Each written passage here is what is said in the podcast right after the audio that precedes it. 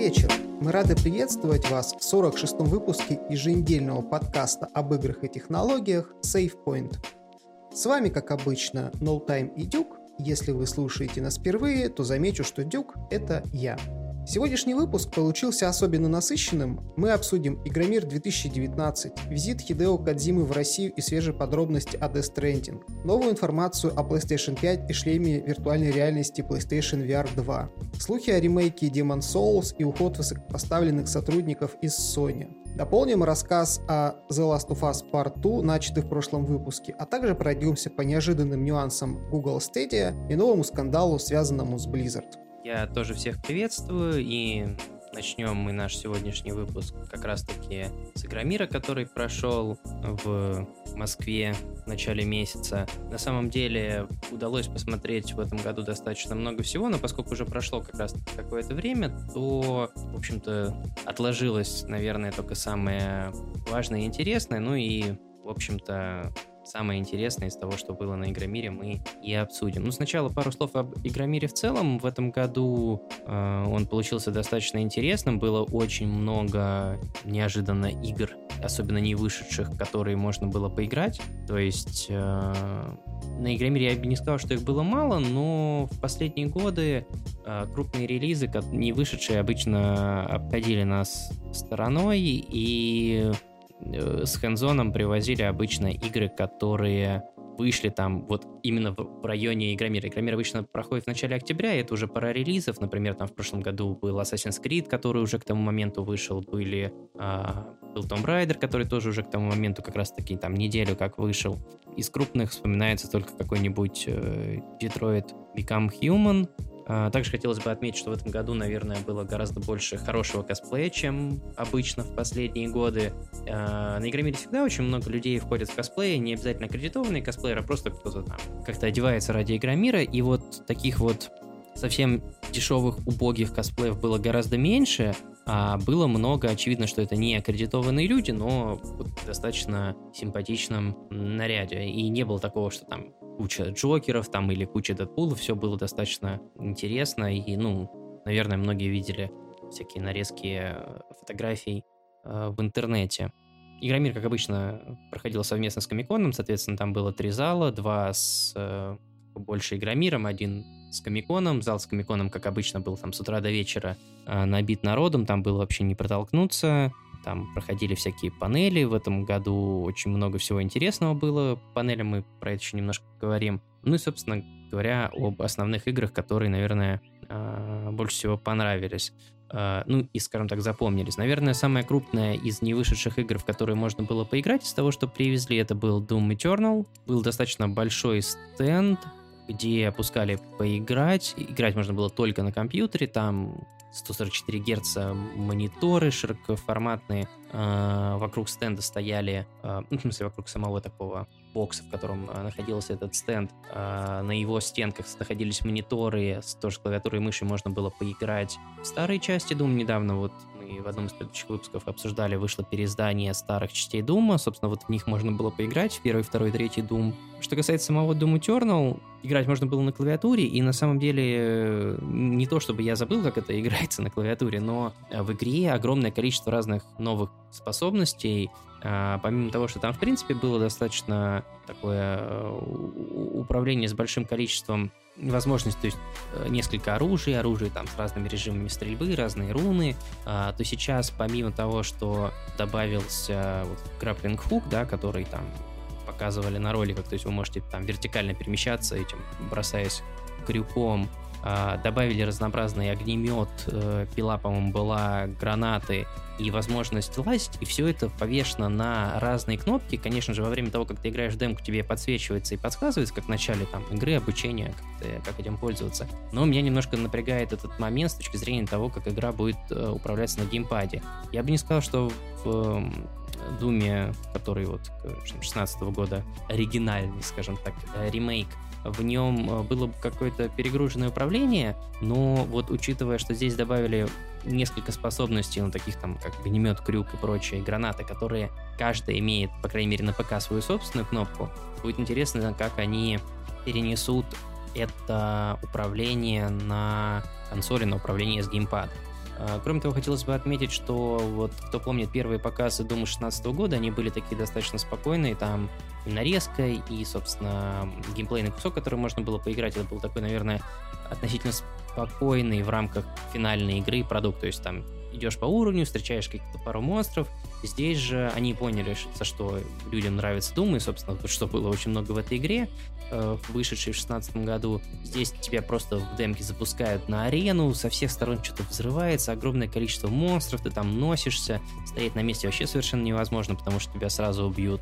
А, сразу же отмечаешь нововведение, которое они добавили, что визуально по монстрам можно узнать, насколько они продамажены, потому что теперь не только во время э, брутал убийств у вас э, как-то меняется моделька демона, когда вы там, я не знаю, пилой его пилите или руками разрываете. Во время драки от полученного урона меняется то, как выглядит противник. И получается, что ну вот во многих играх типа Diablo люди там а, любят оставлять, допустим, полоску с КП, чтобы было видно, как урон наносился или что-то такое. То здесь игра с вами визуально общается, то есть вам э, никаких там полосок КП, понятное дело, нету, но вы по одному внешнему виду противника можете понимать, насколько много урона вы ему нанесли. Там, допустим, выстрелили, не знаю, какой-нибудь ракетой, она взорвалась в радиусе, и там несколько продамаженных противников, то есть вы можете прям сразу а, по внешнему их виду, потому как они перемещаются, понять, что им нанесен урон. Соответственно, появляются там ввели новых виды противников, там бывают такие типа зомбайны, и они похожи на ну, не знаю, каком-нибудь там, ну, во многих играх такое бывает, в том же самом Borderlands каком-нибудь, когда противник разва- разваливает пополам, там, или робота какого-то, и вторая половина к вам продолжает ползти, вам нужно ее еще дополнительно добить, то есть какие-то такие элементы есть.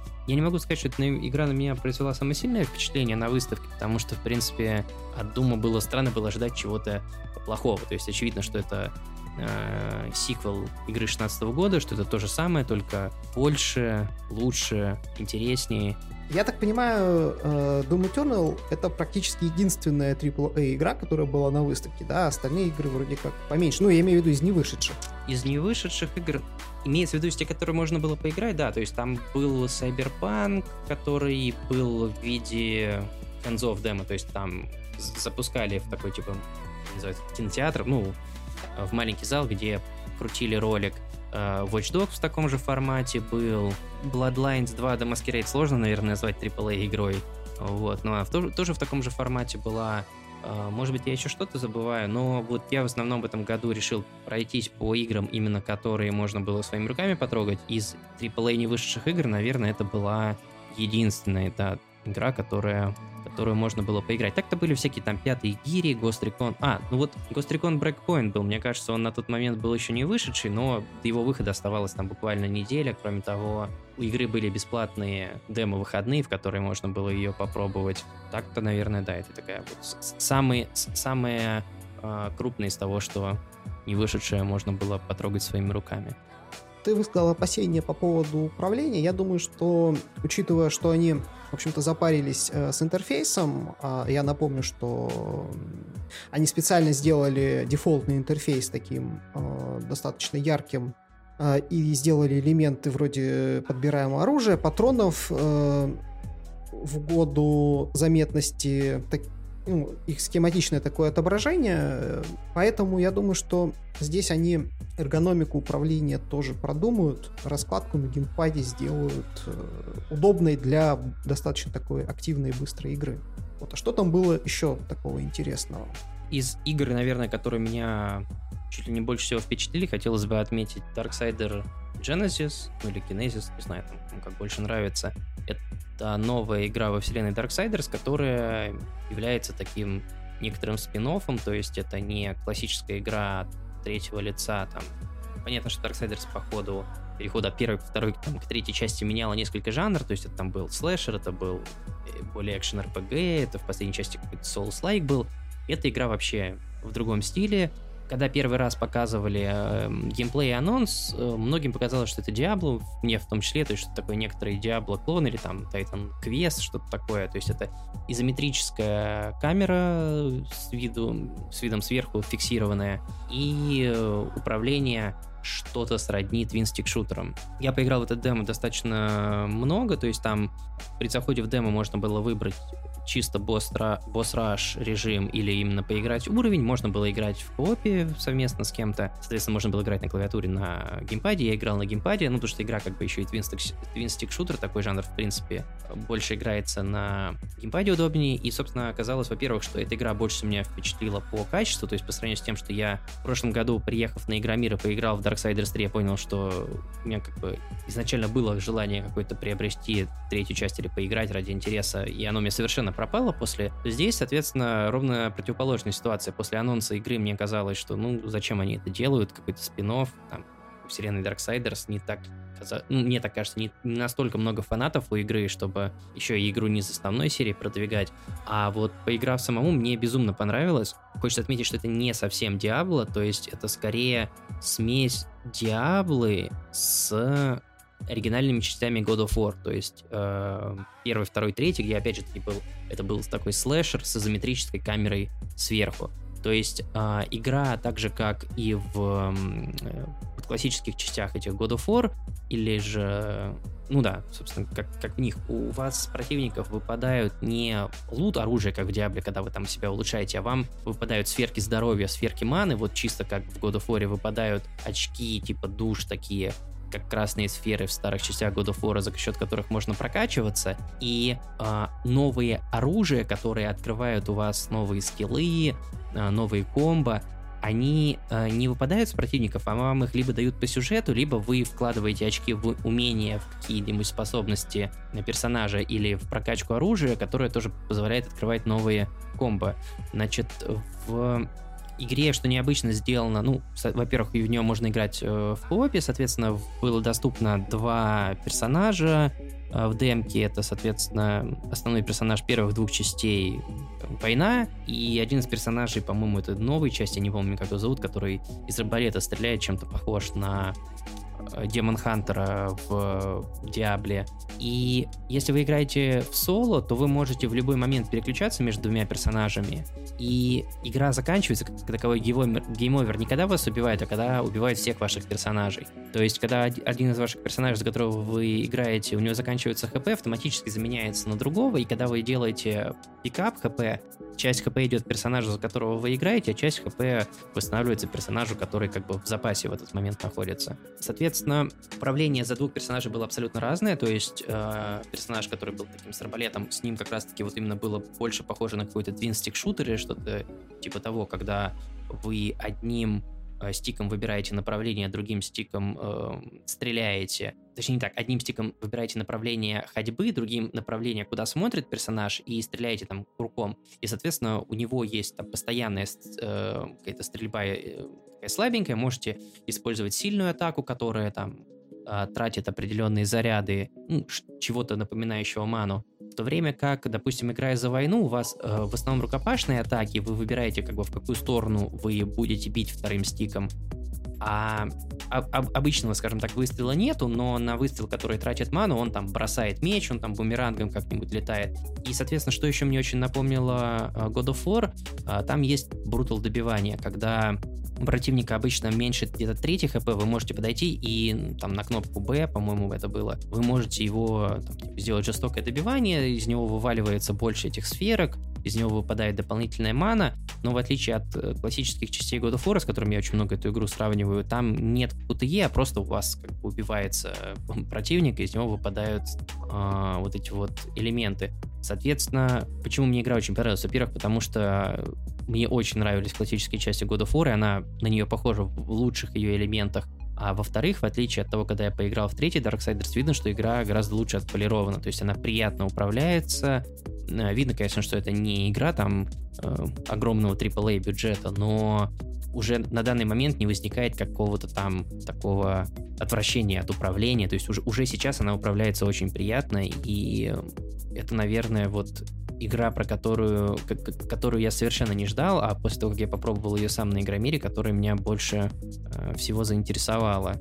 Э, ну, наверное, можно еще добавить про игры, которые были, собственно, другие на стенде THQ, помимо э, уже упомянутого, соответственно, Darksiders Genesis был Биомутант в очередной раз, в этом году почему-то привезли прошлогоднее демо, то есть один в один просто прошлогоднее демо. А, кроме того, ходили слухи, что игру чуть ли не отменяют. Сейчас сказали, что ее перенесли опять на 2020 год.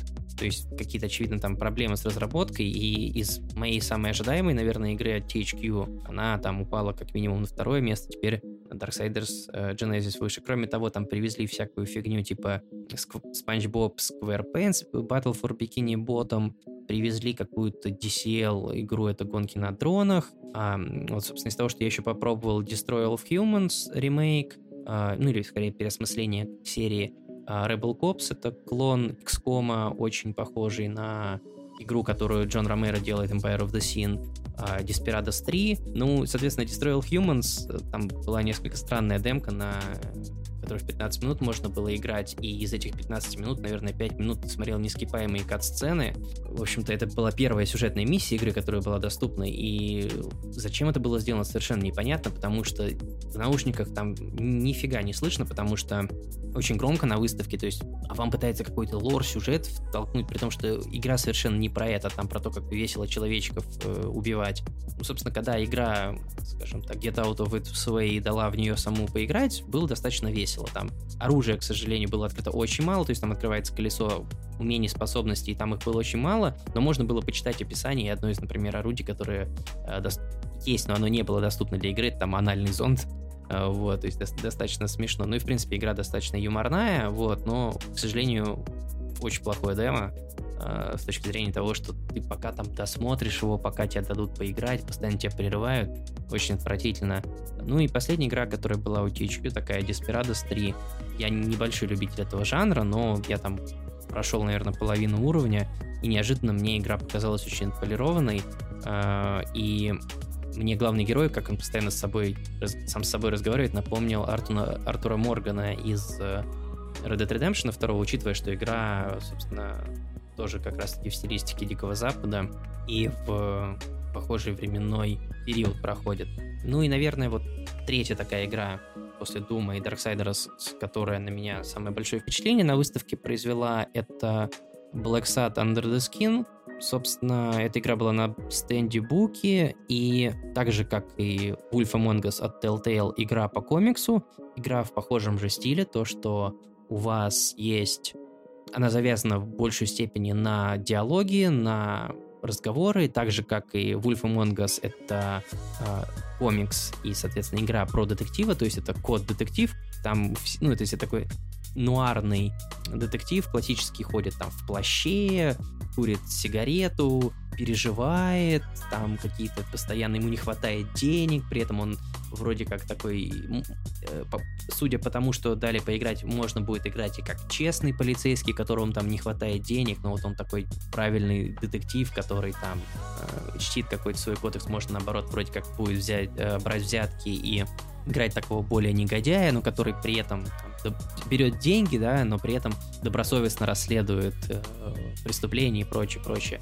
И этой игре как раз-таки видно, что была нужна полировка, то есть там были странные кат-сцены, когда камера влетала в персонажа, с которым ты разговариваешь, это очень крипово выглядело. Очень долгие загрузки были, хотя игра на ПК.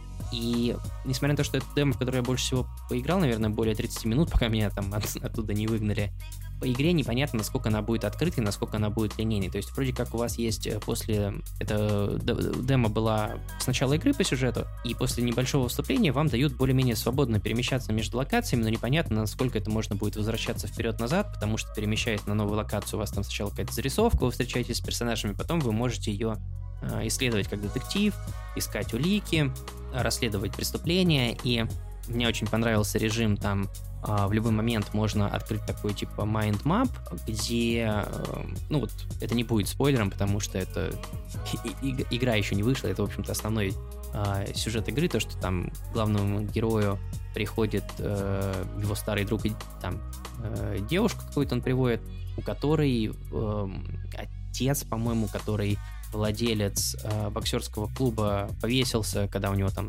сбежал главный его боец, что-то типа того. И э, твое первое предположение главного героя о том, что это не самоубийство, а убийство. Ну и ты расследуешь это скорее как убийство. И ты можешь в любой момент открыть вот такой mind map, посмотреть на вопрос, который у тебя, я думаю, что это, скорее всего, что-то, что-то не сходится, это, скорее всего, убийство. И у тебя там начинают крутиться улики, которые ты уже нашел, ты начинаешь их стыко- состыковывать, и э, игра понятное дело, что нелинейная, потому что вы можете по-разному разговаривать с персонажами, но интересно будет, насколько она будет нелинейной с точки зрения того, как у вас будет идти расследование. Потому что э, я пока стоял в очереди, ждал, смотрел, как играют другие люди, видно, что было несколько разное прохождение, но с другой стороны, в самом начале, я играл с геймпада, опять же таки, в самом начале, в одной из самых первых сцен, там типа QTE event, вы деретесь э, с противником, нужно было нажать X. Я по привычке, как на PlayStation геймпаде, нажал X кнопку внизу. Это кнопка А на Xbox раскладке. Соответственно, я нажал не ту кнопку, меня ударили в лицо, я вылетел из окна и случился game over. То есть непонятно, насколько э, будет э, с этой точки зрения вариативная игра. А второе, то, что, опять же таки, пока я стоял, ждал очереди, там заходит главному герою в офис персонаж и предлагает ему взятку. И независимо от того, как... Ну, там больше, чем два варианта, типа взять, не взять э, взятку, но э, вариант того, как я смотрел, э, играет парень передо мной в очереди, и то, как проходил я, прохождение было разное, то есть мы выбрали разные варианты, но финал сцены был одинаковый, независимо от того, согласился ты там э, скажем так, помочь этому персонажу. То есть я частично согласился, а, там, другой чувак не до конца, но при этом результат сцены был один и тот же. И непонятно, насколько будет вариативность в сравнении с теми же самыми играми от Telltale, потому что у многих к играм Telltale есть претензии о том, что это иллюзия выбора, а не настоящий выбор. Мне, честно говоря, игры от Telltale нравятся, и я с этим никаких особо, особо больших проблем не испытывал, потому что я вот согласен с историей, как говорят Telltale, что это наша история, ваш персонаж. То есть финал у истории, скорее всего, примерно один, но то, как вы к нему придете, путь несколько, несколько разный. А, но для многих это не очень приятно, поэтому вот э, надо будет посмотреть, как и что будет э, с этой игрой дальше. Я, честно говоря, ее один трейлер то ли на E3, то ли где-то видел, но совершенно про нее забыл. И вот э, на стенде Буки там было достаточно много интересного. То есть там был, допустим, Bloodlines The Masquerade, но опять же, как я уже сказал, его показывали именно только ролики, поэтому я не, ну, не стал стоять очередь э, ждать. Но там был, например, тот же самый Iron Harvest 1920. Это стратегия стимпанк такой стилистики, может быть, кто-то видел, ну, наверное, многие видели известные, известного польского художника, который рисует картины, где такая советская тематика начала 20 века, но при этом а, какие-то роботы шагающие ходят и так далее. И вот игра основана на его рисунках. Соответственно, вот это было, был там какой-то Астерикс, был тот же самый Wasteland 3, но среди всех этих игр Black Sad выделился больше всего, и я ее прям очень сильно жду. Вот, я не знаю, может быть, что-нибудь хочешь по поводу этих игр спросить, но я, насколько знаю, ты небольшой фанат игр типа The Wolf Among Us, поэтому не знаю, ну, насколько ну, вот тебе как, это интересно. Вот как раз-таки она мне в линейке Telltale игр нравится больше всего. Более того, я и комикс оригинальный даже читал, при том, что я не, небольшой любитель комиксов. Комиксы Fables я читал. А, ну, конечно, игра любопытная. А ты вообще с первоисточником, я так понимаю, не знаком, по которому она делается? Нет, я с первоисточником не знаком. Я вот знаю, что игру делают по комиксу, и комикс похож на Wolf Among Us, и, по-моему, ну, на Fable, по которому Wolf Among Us сделал. И говорят, что комикс достаточно популярный. Единственное, что вот поскольку я не знаком с оригиналом, я не знаю, как это там выглядит. Игра про нуарного детектива, но особенно начало игры и вот то, что происходит, там такая э, серая, о, не серая, желтая цветовая палитра, и действие происходит э, днем, когда к нему приходит. То есть это, возможно, дальше это будет более классическая, нуарная такая, как-то нуарный антураж, декорации, вот. Э, ну, когда там приходишь вот в этот в боксерский клуб, там уже все такое вот, смотришь эти старые детективы, да, там, не обязательно старые, а именно в нуарной стилистике. А вот нач- начало игры, то есть несколько э, такой диссонанс происходил между э, внешним видом, то есть э, где происходит действие игры, какое время суток, и тем, что происходит. Ну, может быть, это просто такое видение, или же, с другой стороны, ну, авторам не хотелось бы, чтобы это был стереотип на стереотипе, когда всегда там, всегда дождь, всегда ночь. Э, вот, с этой точки зрения не совсем понятно. А, а насколько качественно в ней, кстати говоря, диалоги прописаны? Потому что для такого рода игр, визуальных новелл, это одна из важнейших составляющих.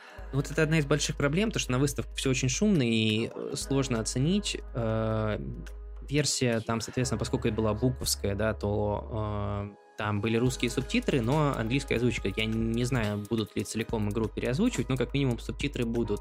И игра оформлена в стиле, что главный герой постоянно сам с собой разговаривает за кадровым голосом. Я не до конца уверен, что мне понравился голос главного персонажа. Но я повторюсь, что сложно это оценить вот в реалиях выставки, потому что даже когда ты на максимум выкручиваешь звук, там отвратительные наушники, все вокруг шумит, то есть ты пытаешься даже не концентрироваться не на качестве звука, а на то, что говорят. С точки зрения вот того, что говорили, диалоги были достаточно хорошо прописаны. Это как бы начало игры было. И, соответственно, главный герой разговаривает сам с собой, и там это достаточно интересно сделано, когда ты приходишь, допустим, к себе домой, там можно вернуться, а, ну, не домой в этот, в, в, в офис, и допустим, у тебя стоит бутылка там э, виски, у тебя стоит там, не знаю, окурок сигареты или что-то такое. Ты его берешь, и дальше ты можешь выбрать там, я не знаю, это моя сигарета или это не моя сигарета. И ты, говоришь, ты говоришь, нет, нет, я же не курю. И главный герой про себя говорит, а, такой, что настоящему детективу принято курить, поэтому у меня всегда есть сигареты в офисе, но эту сигарету выкурил там помощник мэра или кто-то, когда приходил ко мне в гости. Соответственно, если ты ответишь наоборот, он, он наоборот главный э, герой курит там или что-то типа того.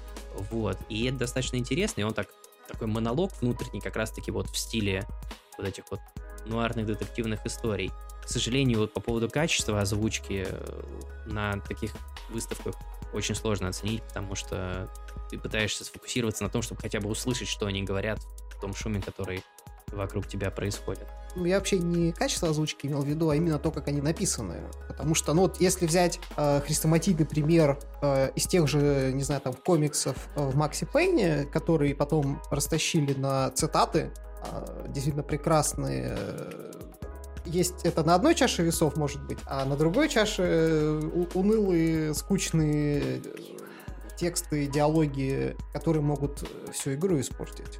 Ну, несмотря на то, что я поиграл там целых минут 30, мне было сложно оценить, потому что там скорее в начале была больше экспозиция такая, ну то есть это первая миссия игры, там именно в хронологическом порядке давали поиграть, и, ну или первая миссия, начало истории.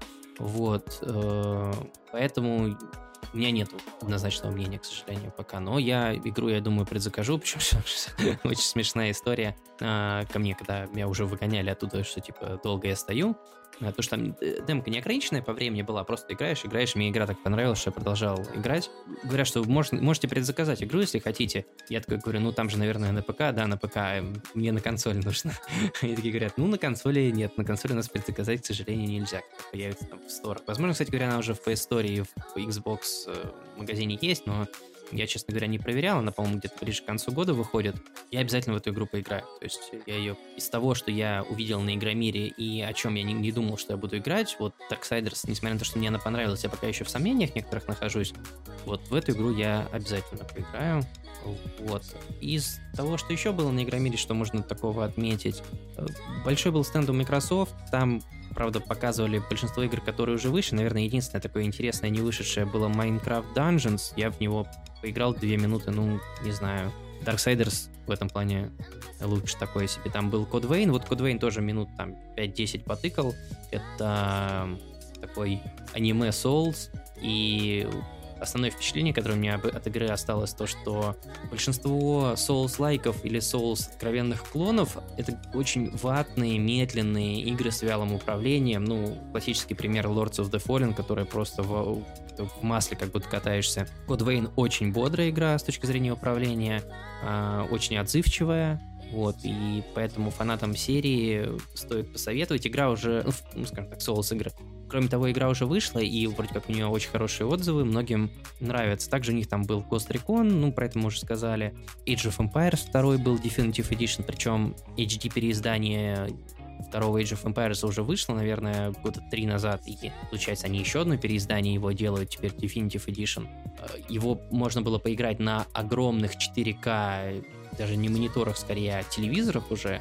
Я посмотрел, как другие люди играют, ну, как бы огромное количество поля доступно на 4К экране для просмотра, соответственно, там куча сразу юнитов видно, кто-то там, ну, то есть тебе видно и, допустим, где у тебя кто-то с кем сражается, и при этом видно еще и кусок города твоего, потому что, ну, огромное пространство видно на карте. Ну, выглядит симпатично, но это как бы старая игра, такое. Собственно, точно так же, как и в прошлом году, Sony по минимуму присутствовала на выставке. В прошлом году они были вместе с Fortnite, в этом году у них был совместный стенд с Mortal Kombat 11, и они проводили турнир по Mortal Kombat. Соответственно, там были достаточно э, крупные призовые. То есть за первое место давали 200 тысяч рублей и оплаченную поездку на турнир на DreamHack в Швецию. Там, по-моему, 100 тысяч за второе место рублей, 50 тысяч за третье, то есть достаточно солидные призовые. Кроме того, был отдельный стенд по Borderlands, опять же таки, ну, игра уже вышла, то есть, как бы, смотреть ее было не особо интересно. Кроме того, приво... э, значит, был стенд по Watch Dogs Legions, опять же таки, там показывали геймплей поиграть самому нельзя было. Там, в отличие от, например, Сайберпанка, который тоже привезли, и там была огромная очередь на просмотр в Сайберпанке, привезли то же самое демо, которое было на Gamescom, но не то, что было доступно вот, общественности, да, вы, выложили на YouTube, а чуть более длинную версию, которую показывали именно на самой выставке, плюс с, с русскими субтитрами. С Watch Dogs привезли прям эксклюзивное демо, которое до этого не показывали, но опять же таки это было предзаписанное прохождение разработчиками, вот, поэтому мне показалось, что интереснее походить, посмотреть, что же можно а, самому поиграть. Ну, по поводу Souls-like я все-таки немножко поправлю, потому что Lords of the Fallen — это такой из ряда вон вбивающийся пример неудачного Souls-like в том плане, что там сделали действительно управление наименее отзывчивым, наверное, из всех э, Souls-like. Тем не менее, конечно, эталоном э, как э, в этом направлении считаются игры From Software, но другие Souls-like плюс-минус более-менее нормально управляются, не так, как Lords of the Fallen. Ну, я вот, например, в тот же самый Neo играл, он достаточно быстрая игра в сравнении с, с лордами, любая игра быстрая будет.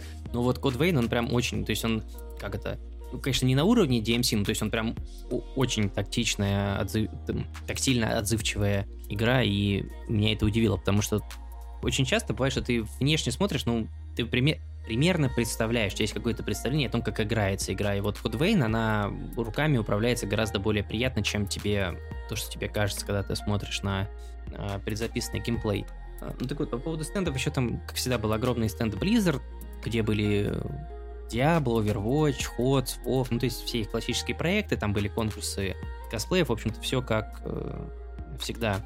Меня что-то, наверное, точно упускаю, там, понятное дело, стенд Nintendo был, у Daedalic был стенд, там огромное количество игр, про которых я услышал первый раз, Year of Rain, Iron Dancer, Баратраума, никогда про эти игры не слышал, в общем-то, ну, наверное, тем, кому было э, интересно, посмотрели. Единственное, что мне со стенда Daedalic запомнилось, это Iratus Lord of the Dead. Это игра вылитый клон Darkest Dungeon. Игра уже, по-моему, вышла, если ничего не путаю, где-то в июле этого лета.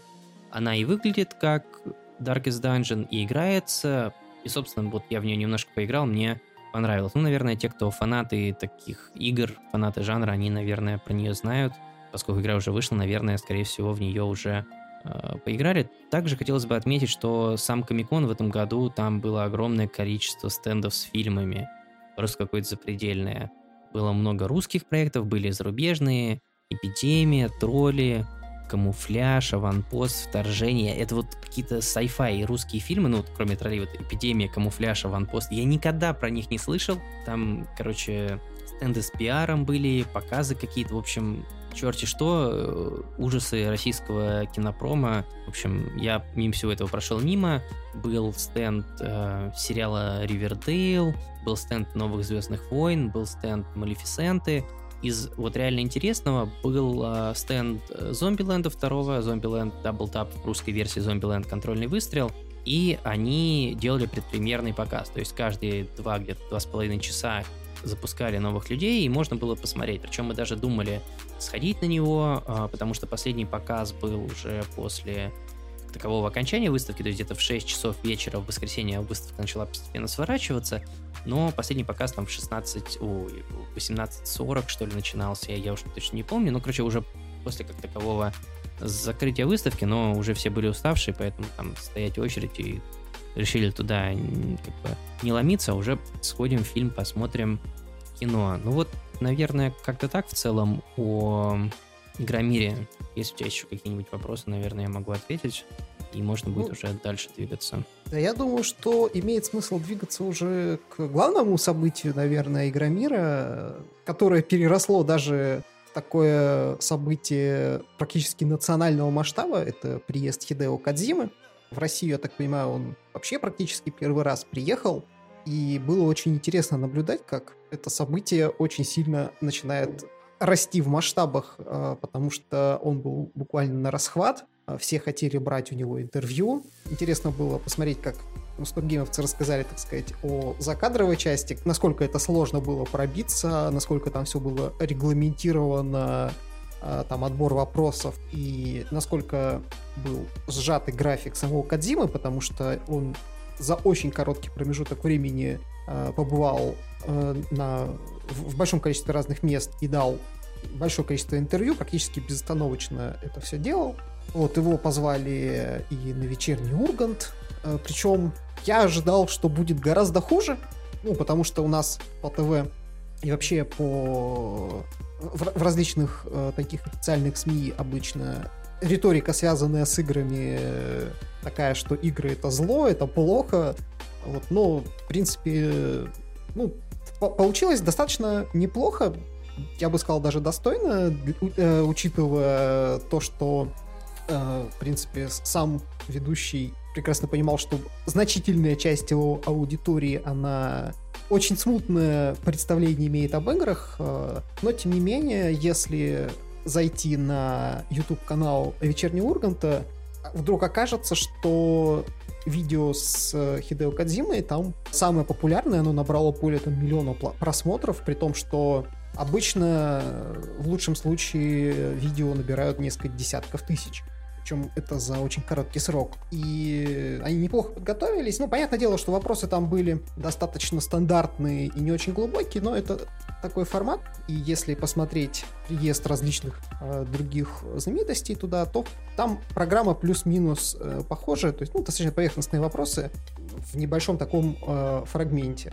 Неприятно очень меня удивило, ну, я посмотрел запись выступления Кадимы в музее современного искусства «Гараж», потому что там формат такой был, что его посадили на сцену, и через переводчика у него э, брала интервью э, девушка, которая, мягко говоря, не подготовилась, в отличие от того же Урганта. Она, судя по вопросам, она совершенно не понимала, кто это, что это, зачем и почему. Забавно было наблюдать э, за тем, как сам Хидео Кадзима после каждого вопроса практически в лице менялся, мол, что вы у меня это спрашиваете. То есть она всеми силами пыталась э, показать, насколько она умная, задавая такие сложно сочиненные вопросы, касающиеся современного искусства, экологии. А Кадима к счастью, выводил э, э, на игру и о том, что, в общем-то, он игры делает для того, чтобы людям было весело. Вот. Но из этого интервью, тем не менее,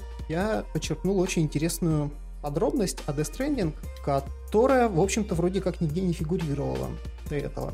А именно, что ваши действия в игре а, могут влиять на э, жизнь и смерть персонажей, причем не просто какие-то сюжетные, да. А Кадима привел такой пример, что, к примеру, если где-то в начале игры вы вдруг встретите там, старика э, в неком бункере, которому нужно приносить регулярно лекарства, ну, если вы будете э, это делать, то у вас с ним образуется связь, ну, потому что игра Death Stranding о связях, возможно, какие-то интересные сюжетные подробности, или э, как-то дальше разовьется сюжетная ветка. А если вы забудете про него и пойдете там по своим делам, э, но потом вдруг внезапно вспомните, пройдя значительную часть игры уже, и вернетесь, э, выяснится, что старик без лекарств, которые вы могли ему приносить, он просто умер, и эта связь оборвалась. Вот. Также отметились СМИ э, вроде НТВ и Москва-24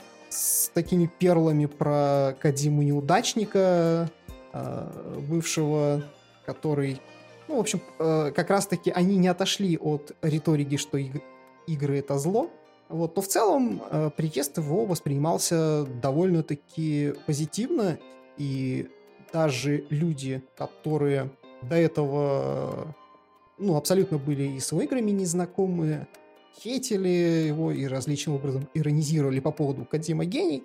Многие из них я вот замечал, что говорили, а Кадима-то оказывается прикольно, потому что он э, держался до- очень достойно, и на тот же вопрос в Урганте, как вы чувствуете себя гением, он сказал, что вообще-то я себя гением не считаю. Ну, действительно показал себя с самой, наверное, лучшей стороны и выдал наилучший ответ э, из возможных в этой ситуации. То есть он сказал, что как, ну, описал, как работа над играми, почему они авторские, сколько э, сил он в это вкладывает. И ну, ответы его мне очень даже понравились. Ну и, соответственно, некоторые подробности интересные всплыли. Ну, также он, естественно, гулял по Москве. Естественно, мгновенно летели фоточки. Там, как именно в, в те дни, когда он был в Москве, а, в интернетах э, были фотки Кадима в метро. Кадима там, Кадима здесь. Кадима показывает пальцем на табличку «Вечерний Ургант». Ну, а потом он уехал в Польшу, и э, многие ритейлеры э, очень сильно наверное, сейчас сокрушаются, что продажи игры э, нач- начались не в момент, когда он приехал, ну, потому что такой дополнительный хайп вокруг игры поднялся, э, что, естественно, сказалось бы очень хорошо на продажах. Вот. Ну, тем не менее, достаточно, на мой взгляд, значимое событие, потому что впервые о человеке, наверное, который причастен а, к игровой индустрии по всем, так сказать, э, официальным а, телеканалам, в различных СМИ. Ну, в общем-то, информация достаточно позитивная шла. По поводу предзаказов, ты знаешь, сейчас до выхода игры остается, конечно, уже меньше месяца, но никакую версию, кроме самой обычной, в магазинах заказать невозможно. То есть не то, что коллекционку, а даже вот ограниченные версии со стилбуками уже в магазинах достаточно давно недоступны. Ну, в общем-то, та же самая история с The Last of Us 2, но э, с играми Кадзимы там чуть ли не сразу раскупили все эти коллекционки с э, эмбрионами. Вот, достаточно все это популярно было. Кстати, мне вспомнился интересный момент. На Игромире же был магазин, где продавался мерч, э, связанный с Кадзимой. Если было его купить в пятницу, то можно было в субботу попасть там на либо фотосет, либо на там, где, где он выступал на панель, э, на стенд. Вот. И я зашел в конец, э, в конце уже воскресенья, а, у них остались только а, плакаты, все остальное было раскуплено, и, в общем-то, у меня есть такая майка, которую продавали на стенде, ну, там, на Кадзимы, да, там, а, потому что точно таки, тот же самый мерч продавался в том году, в самом на Игромире. Просто не было никакого хайпа, не было никакой очереди, и вот я в прошлом году купил себе майку, раза в два дешевле, чем она стоила в этом году, без очередей, без ничего. И это достаточно смешно. А. Но ты на Кадзиму, я так понимаю, на Игромире не пошел. Нет, я не стал. Ну, потому что там, я, во-первых, э, у меня такая ситуация была, что я был до последнего момента не уверен, что я пойду, и в какой день пойду. Я пошел только в воскресенье, а Кадзима, а, его презентация была в субботу. Кроме того, что, чтобы попасть на нее, надо было еще прийти в пятницу, купить в магазине что-нибудь. Ну, там бред всякий был. Я посмотрел запись э, его, э, соответственно, выступления с Игромира, он там вместе с Матсом Микельсоном был. Я посмотрел, соответственно, запись с вечернего Урганта, я попытался посмотреть еще пару каких-то там с ВК, он там общался. В общем, большинство, вот как ты сказал, в гараже были достаточно такие нелепые. Собственно, из самого выступления на именно Игромире Игромире я бы не сказал, что было прям вот супер какое-то а, крутое. Скорее, наверное, его появление на вечернем Урганте с точки зрения качества вопросов, интересности и всего остального было, наверное, самое высококачественное. Ну, помимо всего прочего, помимо вот, скажем так, каких-то новых крупиц информации, мы получили огромное количество мемов, а, например, там э, ребята из э, ВК, попро... ну, официальной трансляции попросили его зачитать Кадзима гений текст, да, там, и много всякого смешного, как там упомянул фотографии, там, Кадзима в метро, Кадзима на Красной площади, Кадзима, по-моему, в Макдональдсе тоже был, в московском. Вот, достаточно интересно. Ну, я думаю, что можно двигаться дальше. А, ну и, наверное, одна из еще таких самых важных новостей, которая случилась с нашего последнего а, с нашей последней записи подкаста, Sony рассказала новую информацию о своей консоли следующего поколения. Ну, во-первых, они официально объявили то, что она будет называться именно PlayStation 5, как будто кто-то мог в этом сомневаться. Кроме того, было анонсировано, что продажи начнутся осенью 2020 года, что тоже было, в принципе, достаточно ожидаемо, хотя мы вот с тобой несколько раз в подкасте обсуждали, что, возможно, PS5 выйдет несколько раньше, ближе к началу 2020 года. Э, Sony подтвердила, что ray tracing решения будет именно железным, а не софтверным. И они объявили о том, что будет 8 ядер, 16 потоков, э, будет, э, еще раз сказали, что будет новое поколение RDNA видеокарточек от Navi. Дальше уже пошли какие-то более такие детали, связанные с э, не с железной составляющей консолью, а именно там с всем, что происходит вокруг. Объявили новую информацию о DualShock новом, скорее всего, который будет называться DualShock 5. Про это как раз-таки официально не было сказано, но все предполагают, что он будет называться DualShock 5. То, что в нем будет улучшенная вибрация, обратная связь, э, значит, будет изменяемое сопротивление курков. Они рассказывали на примере того, что когда вы стреляете из лука и стреляете из автоматического оружия у вас должна по-разному чувствоваться напряжение курка, то есть когда вы там натягиваете тетиву лук, у вас должно увеличиваться напряжение, и судя по тому, что они сказали, это улучшенная вибрация будет похожа на 3D Rumble, который Nintendo Switch. А, они объявили, Там что... еще, знаешь, какой пример интересный приводили? Речь шла о том, что есть демо-версия какая-то Gran Turismo Sport, как раз-таки с помощью сочетания улучшенной вибрации и изменяемого сопротивления курков, э, там очень сильно меняются ощущения, когда вы едете по разному покрытию. То есть даже в, в том же э, Gran Turismo Sport, который есть на PlayStation 4, э, даже через обычную виброотдачу это сделано было неплохо, но э, учитывая э,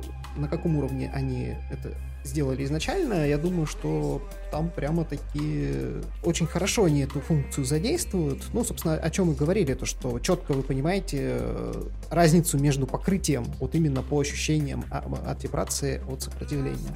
Я вот тут хочу сказать, что многие, для меня это на самом деле было откровением, я про это не знал, но многие, играя на консолях, отключают вибрацию на геймпаде, потому что на какой-то причине не нравится или мешает. Меня это очень сильно удивило. Оказывается, что достаточно много людей так играет. Ну, там, батарейка типа дольше держится, и многим просто вибрация по каким-то причинам неприятна, не знаю. И вот что касается автомобильных всяких симуляторов или более аркадных игр, это действительно очень важный элемент. Вот э, в том же самом Drive Club, в том же самом Gran Turismo Sport очень круто сделана вибрация. То есть, э, например, вот э, обычно раньше более простое решение было, что можно вот гарантированно отличить по управлению, когда вы там на грязи, там на грунте, на асфальте, да, то есть по-разному у вас это происходит. Но в новых играх даже уже, даже с учетом того, что старая, скажем так, технология вибрации в классических там PS4 или классических геймпадах э, от Xbox, вы чувствуете неровности дороги, вы понимаете, когда у вас машина начинает дрифт сносить. И раньше всегда считалось, что управление с э, руля, оно информативное, управление с геймпада абсолютно не информативное, то понятно, что у вас нету отдачи с точки зрения поворота руля, но при этом вы все равно за счет вибраций можете чувствовать, что у вас проскальзывают колеса, что у вас там пропадает сцепление, что, ну, соответственно, вы слишком резко повернули а, автомобиль ваш. И учитывая, что уже, вот как ты правильно сказал, с текущими технологиями настолько тактильно ощущается авто, э, автомобиль в играх. Я вот, поскольку раньше профессионально играл в, ну, на киберспортивном уровне в э, автосимуляторы, я как это могу вам с экспертной уверенностью сказать, что действительно вот в том же самом Гран Туризма или Драйв Клабе очень классно это сделано, и вы действительно можете чувствовать машину. Можно только предполагать, насколько это будет э, круто сделано в новых играх. Поэтому, несмотря на то, что многие достаточно скептически относятся ко всем этим нововведениям, и вот в пример приводили курки с виброотдачей для Xbox One, которые были, ну, не то что киллер фичи, но одной из такой фич, которую много рекламировали на запуске текущего поколения консолей. И буквально кроме игр, выходящих в первый год, никто особо этим не пользовался. То есть э, серия Forza Motorsport продолжала использовать этот функционал вплоть до вот четвертой части Forza, ну, Horizon 4, которая вышла в этом году. Сторонние разработчики только на запуске консоли делали несколько таких игр, которые поддерживали э, вот этот функционал. И если же, например, тачскрин, да, тачпад, про который очень много говорили, тачпад для DualShock 4 на старте многие использовали там как карту, были всякие интересные использования в играх, там, я не знаю, Infamous, например, тот же самый, то потом большинство разработчиков, кроме внутренних студий Sony, на тачпад забили. То э, вибрация это настолько давно используемая в геймпадах технология, она очень много используется в разных играх, то есть там стрельба при отдаче, это вибрация при езде по разной поверхности. А, бывает, что когда там какая-нибудь катсцена, саспенс момент у вас там начинает геймпад э, вибрировать, то это настолько давно используется, что улучшение этой технологии будет, очевидно, заметно. Кроме того, они сказали, что будет вибрация не только отличаться по силе, но и, соответственно, вот как новых э, у Nintendo Switch 3D Rumble она будет ощущаться в разных частях, то есть, возможно, это будет там, не знаю, какой-нибудь там э, справа или слева, ну, то есть э, возможности, очевидно, будет больше, вопрос уже будет с тем, насколько будут заинтересованы разработчики игр в, тем, чтобы, в том, чтобы эти возможности в свои игры применить.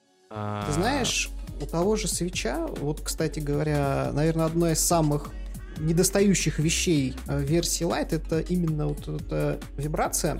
Почему? Потому что, ну, она мало того, что очень приятная, оно действительно дает именно новые ощущения от, от игр. А, более того, один из ярких таких э, примеров, возможно, ты видел, есть там набор таких мини-игр. Так вот, одна из них э, состоит в том, что у тебя геймпад, ну, джойкон вот этот, отсоединяешь и должен наклонять, и внутри она полная дает, создает ощущение, что внутри катятся шарики. И с помощью вот этой виброотдачи создается полное впечатление, что там действительно внутри шарики катаются. И э, суть игры это состоит в том, чтобы определить их количество. То есть настолько информативная виброотдача. Ну, это действительно прикольно. Посмотрим, как это будет реализовано. Вот я говорю, что все будет зависеть, наверное, от разработчиков. Они про это немного не, особо не говорили, но, скорее всего, тачпад останется, потому что у нас будет обратная совместимость с PS4, и без этого тачпада, к сожалению, нам никогда не деться. Это очень э, энергоемкая штука, которая очень сильно тратит батарею, но они пообещали, что, во-первых, э, будет увеличен объем батареи, во-вторых, будет использоваться, слава богу, наконец-то USB Type-C, потому что у нас заканчивается вот этот переходный период, и большинство девайсов начинает использовать USB Type-C, потому что даже Switch использует Type-C, а вот э, геймпады... Ну, геймпады, надо сказать, что достаточно давно вышли, но мало того, что Type-C, он любой стороной подключается, во-вторых, он быстрее заряжает, поэтому кругом одни плюсы. Кроме того, меньше разных кабелей нужно будет э, иметь. Также объявили они в интервью уже не журналу Wired, а Famitsu о том, что команда разработчиков работает над э, совместимостью, и в данный момент они занимаются тем, чтобы она была то, что, то, что она гарантированно работала со всеми играми. И вот этот момент меня несколько напряг, потому что звучала формулировка в таком формате, как будто бы, ну то есть, что они даже совместимость с PS4 на данный момент не до конца доделали, и они ее все еще пилят. Большинство э, предполагает, и не безосновательно, э, что обратная совместимость с PS4 это вот как данность. Она должна быть. Если ее не будет, это будет просто эпический провал со стороны Sony. И когда они говорят о том, что, ну, в общем-то, мы ее доделываем, это звучит так, что на самом деле она сейчас еще не работает, но к выходу должна будет, скорее всего, работать. То есть э, тут больше возникает вопросов, будет ли совместимость с там, PS3, а, что гораздо более интересно. А тут они говорят, что вот и PS4, может быть, и не будет работать, поэтому это звучало немножко странновато. Ты а, знаешь, Кроме... у меня есть предположение касательно как раз-таки реализации. То есть, ну, понятное дело, что консоли в разных поколениях имеют схожую архитектуру, и поэтому многие делают логичный вывод о том, что, ну, вроде как она должно по умолчанию работать, но мне кажется, что тут у них сейчас э, упирается все в тот момент, что мало, наверное, заставить просто работать. Имеет смысл как-то задействовать мощности нового железа. Если ты помнишь, наверняка той же Sony еще, наверное, с год назад всплывали патенты, касающиеся как раз-таки улучшения игр без изменения кода, то есть там через подмену ассетов. Поэтому я тут могу Знаешь, кстати говоря, что... помимо подмены что? ассетов, э, я тебе еще хочу сказать, на самом деле уже есть игры, которые это используют. А, это ремастеры игр с PSP на PS4. Это Patapon ремастер и Local Rock первая и вторая часть. И там это даже очень забавно выглядит, потому что, ну, очевидно, что игры свиты ну, с PSP э, четверка может в 4К воспроизводить, и, соответственно, сама по себе игра очень круто выглядит, там 4К, все очень супер четко, а потом начинается заставка, там есть пару пререндеренных катсцен, потому что игра не особо про сюжет, и там upscale видео с PSP, которое там было, не знаю, в 480p или во сколько-то. И ты играешь в 4К, а потом у тебя на весь экран выскакивает эта заставка, которая с 480, э, 480p апскейлена до 4К, и это просто какой-то вырви глаз. Но то есть, действительно уже есть игры, которые используют эту технологию. То есть это не то, что там какой-то мифический патент, а действительно уже такие продукты появились. При этом подмена этих ассетов, она достигается не переделыванием самой игры, как э, обычно делается в ремастерах, а как раз-таки патент, о котором я говорил, он э, касается замены в памяти на лету. И вот я так предполагаю, что вот эти сложности с обратной совместимостью конкретно с PS4, наверное, связаны все-таки с тем, что они некие улучшения пытаются сделать. Э, ну вот знаешь, как в том же, ну помимо подмены ассетов, там э, новые видеорежимы, то есть э, для, потому что, как мы знаем историю с той же PS4 Pro, опять же, далеко не все разработчики стали выпускать патчи под прошку.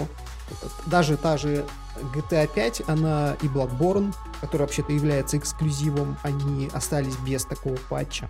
Поэтому, с одной стороны, возможно, они пытаются и упростить э, разработчикам вот эту возможность улучшения игры, ну, потому что в любом случае какой-то патч, который даже будет просто рядом лежать, из которого будут браться ассеты, текстуры э, для подмены, нужно создать. Вот. То есть э, все-таки, я думаю, что упирается в это. А при этом еще из... Ну, может упираться в этом. А при этом еще из э, очень интересных особенностей новой консоли является то, что появится возможность э, более гибкого управления данными игр. В частности, э, будет выбор загружать онлайновую часть или сингловую. При этом даже на PS4, в частности в играх Naughty Dog, Uncharted 4, The Last of Us, аналогичная возможность есть, но там выбор э, был, что загружать в первую очередь, сингл или мультиплеер. А не было возможности загрузить только сингл.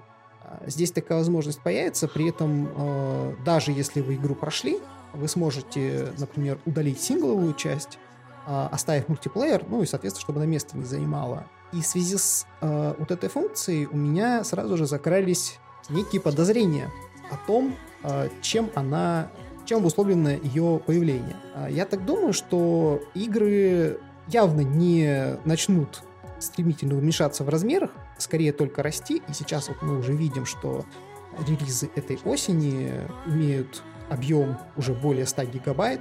У той же новой Call of Duty заявлено аж 175, правда, сказали, что это с учетом всех возможных дополнений, которые будут, то есть на старте она будет меньше. Ну, это то, то как игры растут с обновлениями, можно наблюдать, опять же, сейчас. Тот же Gran Turismo Sport, который сегодня упоминался, он там уже весит более 100 гигабайт. Э, Red Dead Redemption, когда какой-то контент для онлайна добавляют, он растет GTA 5, точно так же постепенно увеличивается. Вот, я думаю, что игры будут, наверное, в следующем поколении как раз-таки в среднем на этой отметке, ну, естественно, AAA игры.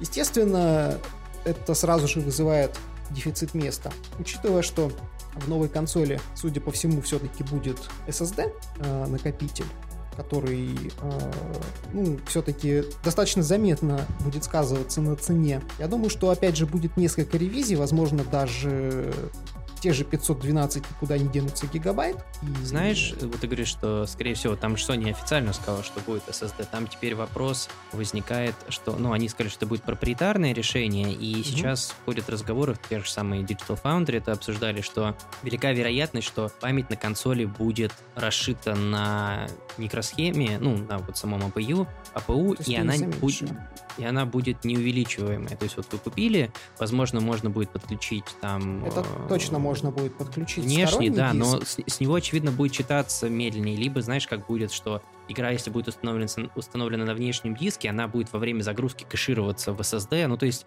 во-первых, это позволит э, более низкоуровневый доступ к памяти обеспечить разработчикам, и это как бы хорошо.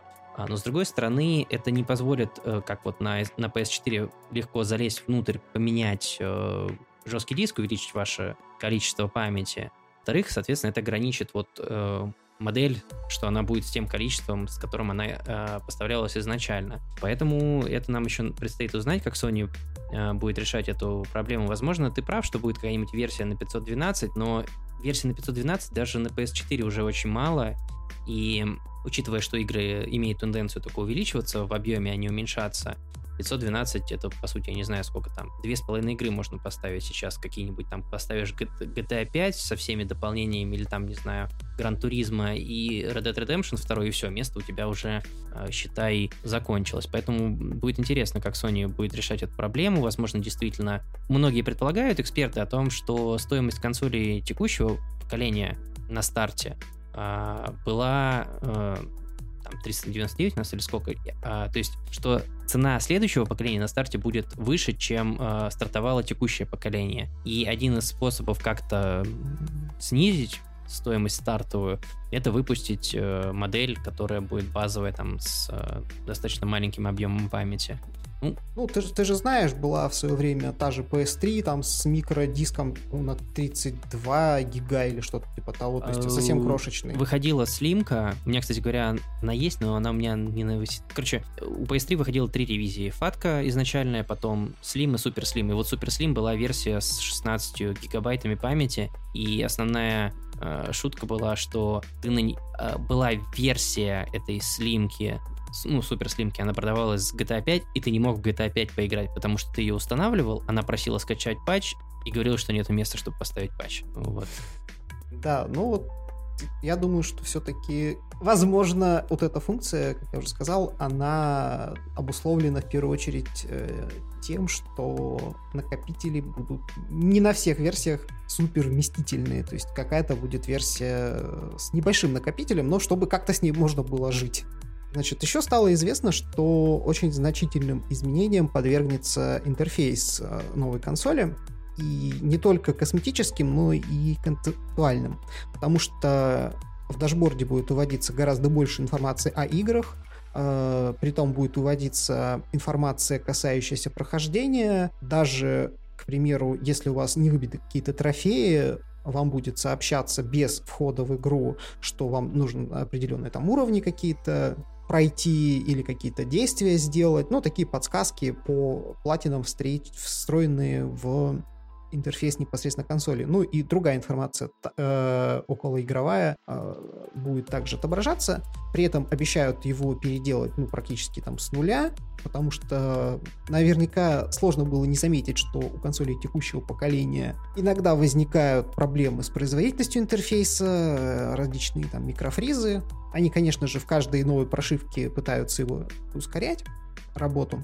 Э, более того, есть наглядные сравнения того, как работала, работал интерфейс консоли в старых прошивках и в новых, и там очень существенная разница заметна, но тем не менее лаги все равно остаются, возможно, и это все-таки заборят.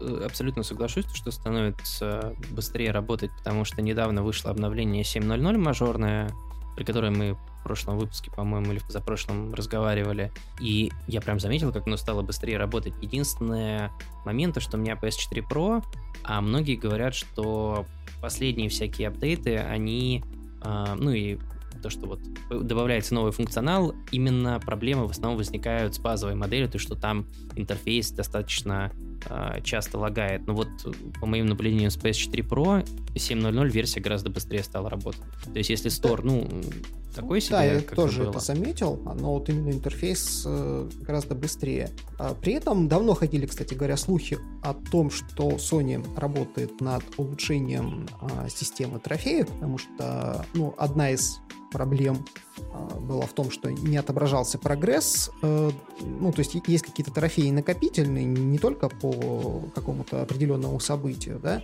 или достижению. И, соответственно, естественно, гораздо удобнее было бы смотреть в интерфейсе, где у вас отображаются трофеи, сколько вам осталось а, итераций до выбивания этого трофея. Ну и, соответственно, я так предполагаю, что такая информация возможно, все-таки тоже появится. И вот мы даже перед выпуском обсуждали, что, судя по некоторой информации, что они даже планировали ввести это еще на PlayStation 4, но поскольку с точки зрения маркетинга есть такая вещь, как УТП, это уникальное торговое предложение, то есть, ну, новый продукт, ему нужны какие-то дополнительные функции привлекательные ввести, ну, для того, чтобы э, у людей было больше стимулов э, к тому, чтобы перейти на новую версию консоли, а у PlayStation 5 одна из, наверное, главных проблем будет, э, как минимум на начальном этапе, в том, чтобы стимулировать владельцев э, текущей PS4 переходить на новую консоль, потому что игр вроде как на PlayStation 4 довольно много выходило, вот, то эту функцию, судя по всему, все-таки уже решили перенести на PlayStation 5. Единственное, что многие любят в этом плане подшучивать над э, Sony, ну и над PlayStation, потому что многие вот эти функции, они уже достаточно давно есть на Xbox, вот тот же самый прогресс трофеев. Э, ну вот если они как-то это все... То есть если они все это массово, все это соберут в один э, пакет и все это анонсируют вместе с PS5, это одно дело. Но когда вот они... Уже несколько раз были ситуации, что PlayStation добавляла функции, которые уже были у Xbox, и все такие, а, ну, у нас это уже давно было, добро пожаловать там в 2008 год или куда-то там. А, ну, действительно, функция очень полезная, потому что а, отслеживание трофеев это действительно бывает достаточно геморройное занятие, особенно когда накопительный трофей, у которого очень много, там, допустим, сделайте какое-то действие там 100 раз или там 200 раз, там, хедшот поставьте, да, и вы не понимаете, насколько далеко вы находитесь от выполнения, если в самой игре нету какого-нибудь э, графика прогресса в статистике, там, в меню или что-то такое. Кроме того, э, одна из вот таких киллер фич или функций, которая будет в PS5, говорят, что вот интерфейс переработают таким образом, что из меню самой консоли можно будет э, запускать определенную миссию какую-нибудь в игре. Например, вы там прошли первые четыре, можно будет сразу стартовать пятую миссию игры из меню. Или же определенный сетевой режим стартовать сразу же из э, меню консоли. Связано это с тем, что будет SSD, будет гораздо меньше скорость загрузки, и вместо того, чтобы э, у вас игра стартует... Скорость-то как раз будет больше. Ну, скорость, да, будет больше, время загрузки э, сократится. Э, и вместо того, чтобы... Вот многие знают, что вы запускаете игру, у вас там логотипы, заставки, на самом деле на фоне в этот момент игра э, подгружает данные, которые нужны для ее работы.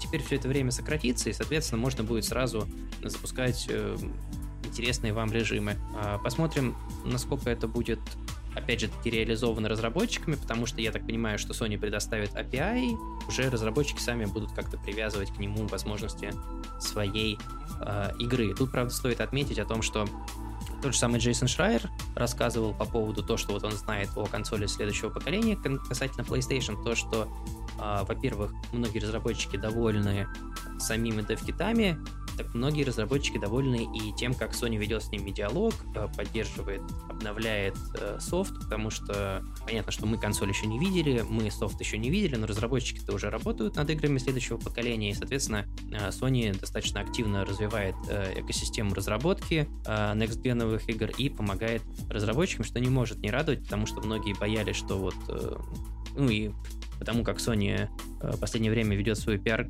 компанию о том, что Sony начинает напоминать компанию перехода с PS2 на PS3, когда так называемая была Arrogant Sony, когда они там считали, что они на коне, им ничего делать не нужно, все сами хотят с ними работать, то вот тот же самый Джейсон Шрайер говорит, что сейчас такого нету, и Sony продолжает достаточно тесно сотрудничать с разработчиками игр.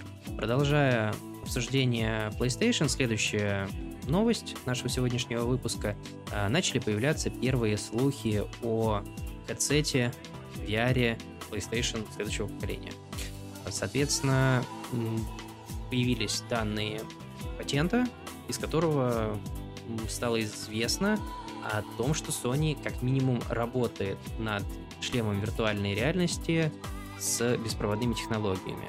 Понятно, что это патент, а не анонс или там готовый продукт, но в данном случае, как вот с э, патентом на DevKit, который в итоге оказался правдивым, очень похоже на то, что этот патент э, относится к продукту, который действительно находится э, в разработке.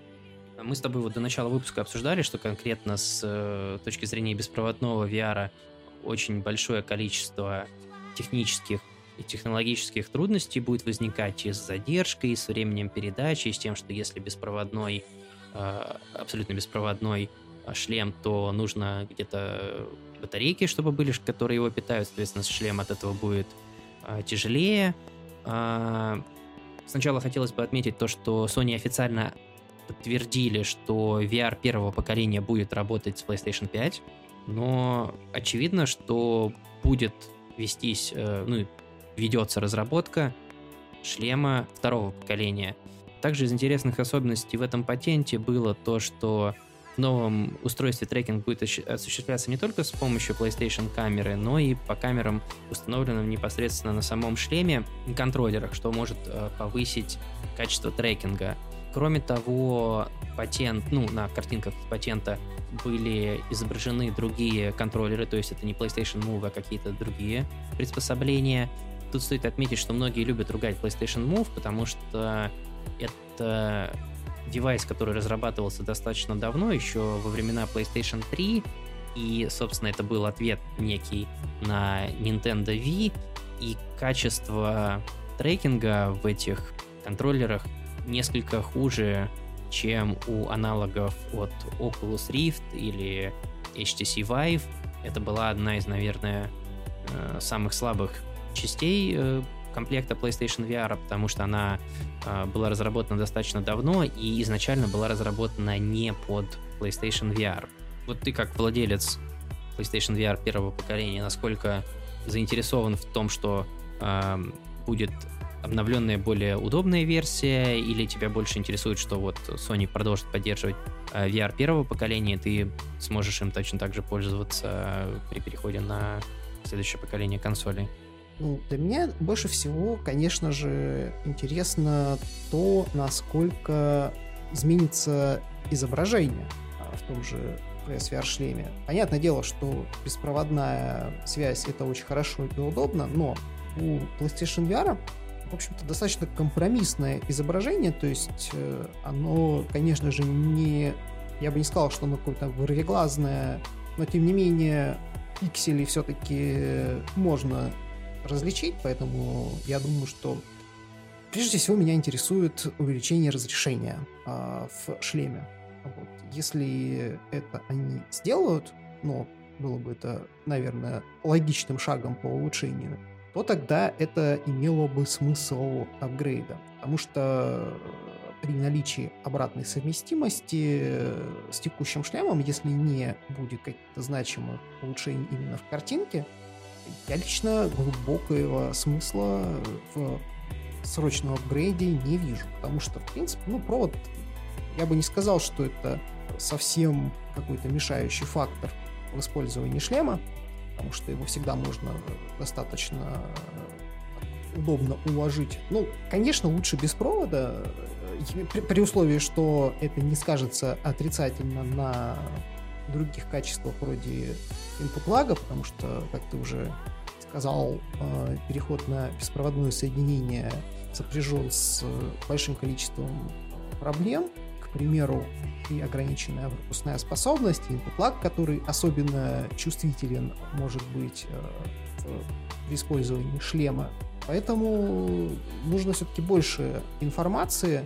Вот. Но, кстати говоря, еще из интересных особенностей этого шлема можно отметить наличие функции подачи изображения с камер, э, находящихся на шлеме, в, ну, на экраны его. А при этом, поскольку на передней части шлема будет целых две камеры, то там будет стереоскопическое изображение, э, что позволяет реализовать и дополненную реальность, и, соответственно, удобно дает возможность ориентироваться в пространстве, если вы ну, то есть не, не снимая шлема, можно, к примеру, не знаю, там при, приходит э, какое-то уведомление на телефон, да, и это большая проблема на самом деле снимать текущий шлем, а потом его обратно надевать. Э, ну, то есть э, не, то чтобы это прям совсем сложная операция, но постоянно это делать при том, что вам приходит э, новое какое-то уведомление, это не очень удобно.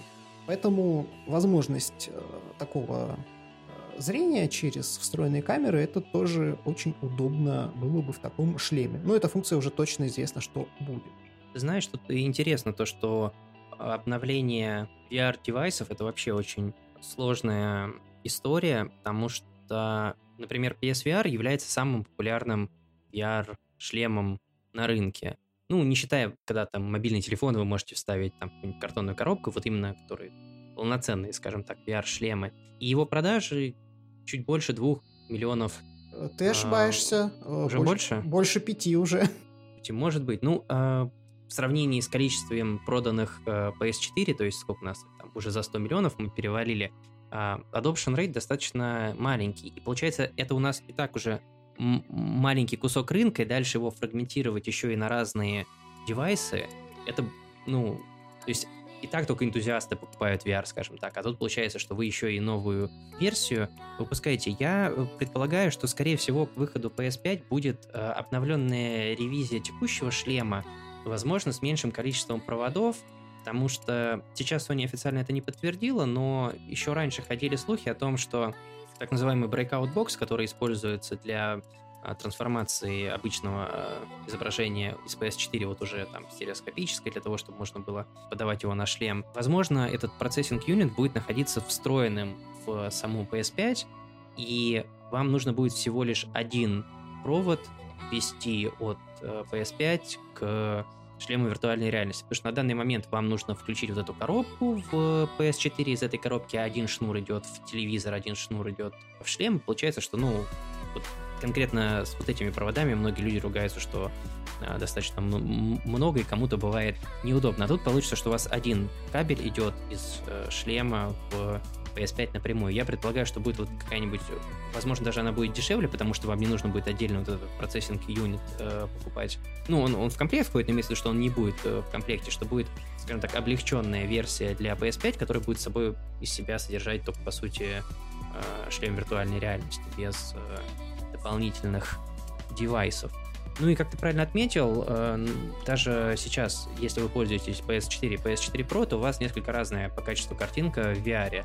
И очень далеко еще до того, чтобы достичь максимального предела качества картинки, который может выводить именно сам шлем. То есть э, в случае с PS4 VR-играми все упирается именно в мощность консоли. Соответственно, при том же самом дисплее, но при подключении к более мощному устройству, в данном случае к PS5, мы можем получить более интересную э, графику в играх, потому что с технической точки зрения, понятное дело, что там есть, э, уже начинает появляться с 4К дисп дисплеями шлемы виртуальной реальности, но даже шлем от PS4 достаточно неплохой по своим характеристикам. Ну и э, продолжая обсуждать новости о PlayStation, э, в ходе своего интервью для э, портала Wired э, Sony упомянули о том, что одна из игр, которая будет э, входить в линейку PlayStation 5, это будет новый проект от э, Bluepoint Games. Какой не сообщается, но а, далее глава студии объявил, что это... Ну, они об этом уже на самом деле достаточно давно говорили, но еще раз они об этом сказали, то что это их самый массивный, самый крупный, самый большой а, проект, над которым они когда-либо работали. И достаточно известный инсайдер э, PlayStation, Tidux, в своем твиттере написал пост о том, что этим ремейком, и это будет игра, которая будет доступна на запуске PS5, станет Demon Souls Remastered мы, надо сказать, я не помню, в подкасте, наверное, мы это не обсуждали, но между собой мы много мы про это, это говорили. в подкасте. Э, обсуждали в подкасте? Да. Вот я, я, честно говоря, уже просто не помню. Мы с тобой как раз, да, много про это говорили, что очень велика вероятность, что именно над ремейком Demon Souls работает Bluepoint Games. Что ты вообще считаешь по поводу этой новости?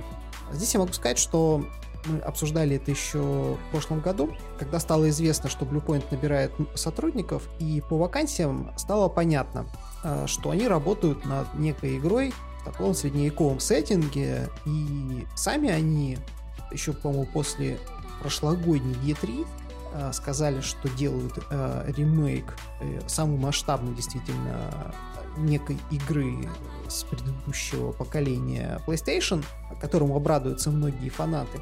Вот. И тогда мы как раз, э, когда стало известно, что они ищут людей для моделинга каких-то средневековых доспехов, оружия, э, предположили, что наиболее вероятным э, здесь может быть ремейк Demon Souls.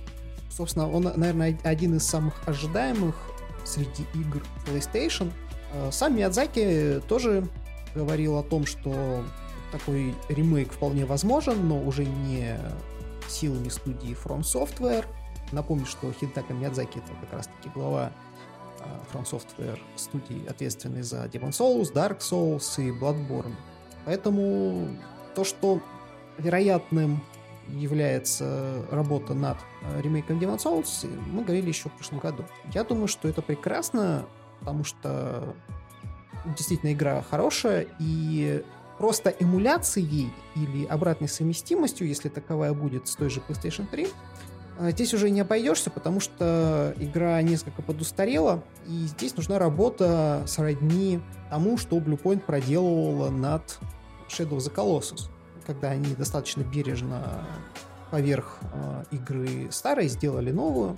Если просмотреть, э, проследить за тем, как работает студия Bluepoint, они делают для PlayStation ремастеры и ремейки с предыдущих поколений. Они делали и э, э, ремастеры первых трех Uncharted, и вот, как я уже сказал, Shadow of the Colossus, в общем-то, ремейк. Каждый их проект последующий, он э, постепенно ну, все сложнее и более трудоемкий, и вот, видимо, они уже доросли до такой достаточно крупной игры, как э, Demon Souls. Ждем. Вообще, на самом деле, после вот этих всех новостей, которые мы обсудили, я, кстати, могу сказать, что большинство вещей, о которых мы говорили там, полгода назад или даже там, чуть больше, они, в общем-то, подтверждаются. А, то, что касается консоли PlayStation 5, мы еще в 37-м выпуске обсудили, ну, как раз-таки многие вещи, которые либо Sony сейчас официально подтвердила, либо какие-то инсайдеры. Вот, поэтому тут я могу, опять же, только порадоваться, что а, одни из первых, от кого мы могли это услышать, это были мы. У меня просто в связи с эм, этим ремастером возник такой э, вопрос, э, потому что если в случае с ремастером трилогии Нейтана Дрейка это был такое, по сути, очень-очень э, крутой опресс игры с обновлением текстур, некоторым обновлением а, управления. На самом деле, на самом деле, угу. вот я тут опять же сразу тебя поправлю, а, они дел, а, работа над разными частями Uncharted, если ты посмотришь технический обзор тех же Digital Foundry, она довольно сильно отличается. То есть э, наибольшим э, переделкам подверглась первая часть, да, они там поменяли механику стрельбы, как раз-таки текстуры, объекты. Причем объекты они в играх э, взяли э, те, которые использовались более высокополигональные в касценах. Ты знаешь, я просто к чему клоню? То, что игры э, выглядят, ну, понятно, что она выглядит красивее, вот с управлением абсолютно согласен, то, что они его в лучшую сторону подтянули, э, но игры плюс-минус выглядят э, так же, как они выглядели, выглядели на PS3. Ну, имеется в виду, что у нас те же самые локации, только красивее, те же самые там сюжет, касцены, все, все одинаково. В случае же с э, ремейком Shadow of the Colossus они э, многие вещи, ну, некоторые, большинство локаций выглядят примерно одинаково, но они сделали не только обновление и улучшение, но они, по сути, э, многие вещи переосмыслили. То есть, э, мне, например, визуально очень понравилось, как выглядит Shadow of the Colossus, там узнаются идеально элементы старых игр, э, но многим, э, скажем так, юристам или тем, кто были большие фанаты оригинала, не понравилось то, как они его ну, не то, что там от себя тяну налепили, но то, как они переделали. То есть, потому что они много про это рассказывали, что там, по сути, параллельно два движка работают, то есть работает движок оригинальной части, который отвечает за перемещение персонажа, там, за всякие элементы. С ним параллельно работает их собственный движок, на котором уже крутится графика, то есть для того, чтобы игра максимально ощущалась как оригинальная, все же они какие-то свои собственные артистические а, решения применяли для того, чтобы игра выглядела современной. Не боишься ли ты того, что в случае, например, с серии Souls, как раз-таки у нее большое количество фанатов, которые очень трепетно относятся к оригиналам. Были же даже истории с тем, что когда вышел просто ремастер а, первой части, многие а, ругались на то, что там освещение поменяли в отличие от оригинальной части. То есть его вроде как улучшили, но были люди, которые остались а, недовольны. И не боишься ли ты того, что а, достаточно большая часть фанатов а, Dark Souls, ну или там Demon Souls в данном случае, может э, негативно встретить игру, если они э, достаточно сильно ее э, обновят, потому что игра очень старая, и очевидно, что они будут не просто там модельки перерисовывать, но и, возможно, не знаю, какие-нибудь э, увеличат пространство, да, в которых перемещается персонаж. То есть существует вероятность, что они в случае как и с Shadow of the Colossus более значительно переделают именно основу самой игры.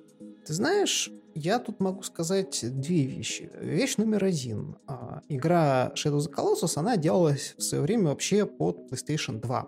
Конечно же, совсем один в один делать э, под PlayStation 4 э, смысла, наверное, глубокого не было. Но если вам нужна игра пиксель в пиксель, такая же, как э, когда-то на PlayStation 2, ну, у вас есть уникальная возможность взять э, живую еще PlayStation 2 и играть на ней, э, подключив ее к CRT-телевизору. Будет абсолютно один в один. Но вот, насколько я смотрел, ну, они достаточно бережно подходят к э, такого рода ремейкам. Да, они, конечно же, какие-то вещи вносят, но я бы не сказал, наверное, что это прям кардинально меняет ощущение от игры. А, ну, то есть, знаешь, вот есть хороший пример а, того же Black Mesa Source, ну, она э, просто сейчас Black Mesa называется, да, это изначально был такой фанатский ремейк э, первого Half-Life, но в итоге довольно сильно переделали игру плане геймплейных механик и локаций, то есть оно все узнаваемое, да, но они увеличили детализацию локаций, где-то и э, геометрию уровня, естественно, изменили, то есть там, по сути, делалось все с нуля, ну, что называется, по мотивам. Но при этом э, недовольных я бы не сказал, что этим много. Здесь э, еще есть такой немаловажный момент, связанный с Demon Souls. Это не была супер популярная игра. Да, она стала известна гораздо более на волне популярности последующих игр э, серии Souls, э, Dark Souls и, соответственно, того же Bloodborne, который к этой серии не относится, да, но большинство из тех, э, кто сейчас является фанатами студии From Software, на мой взгляд, э, о Demon Souls только слышали, и для них это станет хорошей возможностью к этой не боюсь этого слова, легендарной игре прикоснуться, потому что, понятное дело, самое популярное среди них это была Dark Souls, потому что ну, популярность их игр, она росла с каждой новой частью. В этом разрезе, даже если там будут какие-то изменения, а они точно будут, я думаю, что это вряд ли значительная часть аудитории воспримет э, в негативном ключе, учитывая, что они смогут наконец-то в эту игру поиграть, во-первых, а во-вторых, если она делается под PlayStation 5, то я думаю, что выглядеть она наверняка будет соответствующим образом. Ну, то есть сейчас, если вы попробуете поиграть э, в Demon Souls, он будет выглядеть и играться очень устаревший. И даже речь не только о графике, это касается и анимации, и физики, и общего ощущения от игры. То есть игра, конечно, хорошая, но время ее, ну, скажем так, не щадит в том плане, что ну, она действительно ощущается устаревшей. Поэтому в любом случае, скорее это будет положительно. Опять же, зная о том, как подходит э, Bluepoint бережно к созданию подобного рода ремастеров, я тут, в общем-то, спокоен. То есть я сомневаюсь, что они прям внесут э, такие кардинальные изменения, что это будет совсем другая игра. Ну и продолжая, у нас выпуск практически целиком посвящен всяким новостям из э, экосистемы PlayStation. Ну так вот получилось, что Sony достаточно много разнообразных анонсов сделала на, на прошедшей неделе, на прошедших неделях. Следующая новость — это такая достаточно неоднозначная.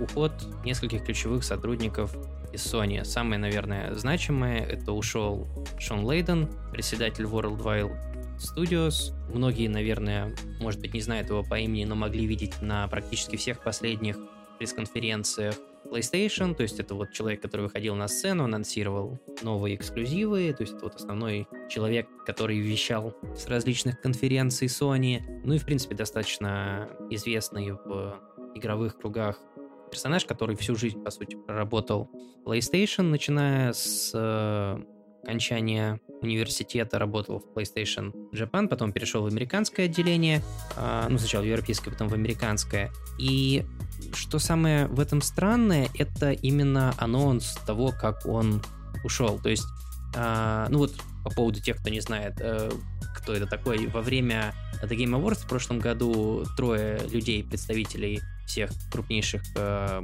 консолидержателей Nintendo, Microsoft и PlayStation, которые присутствовали на сцене. Соответственно, это Фил Спенсер от Xbox, это Реджи Филами от Nintendo и, соответственно, от Sony как раз-таки был Шон Лейден.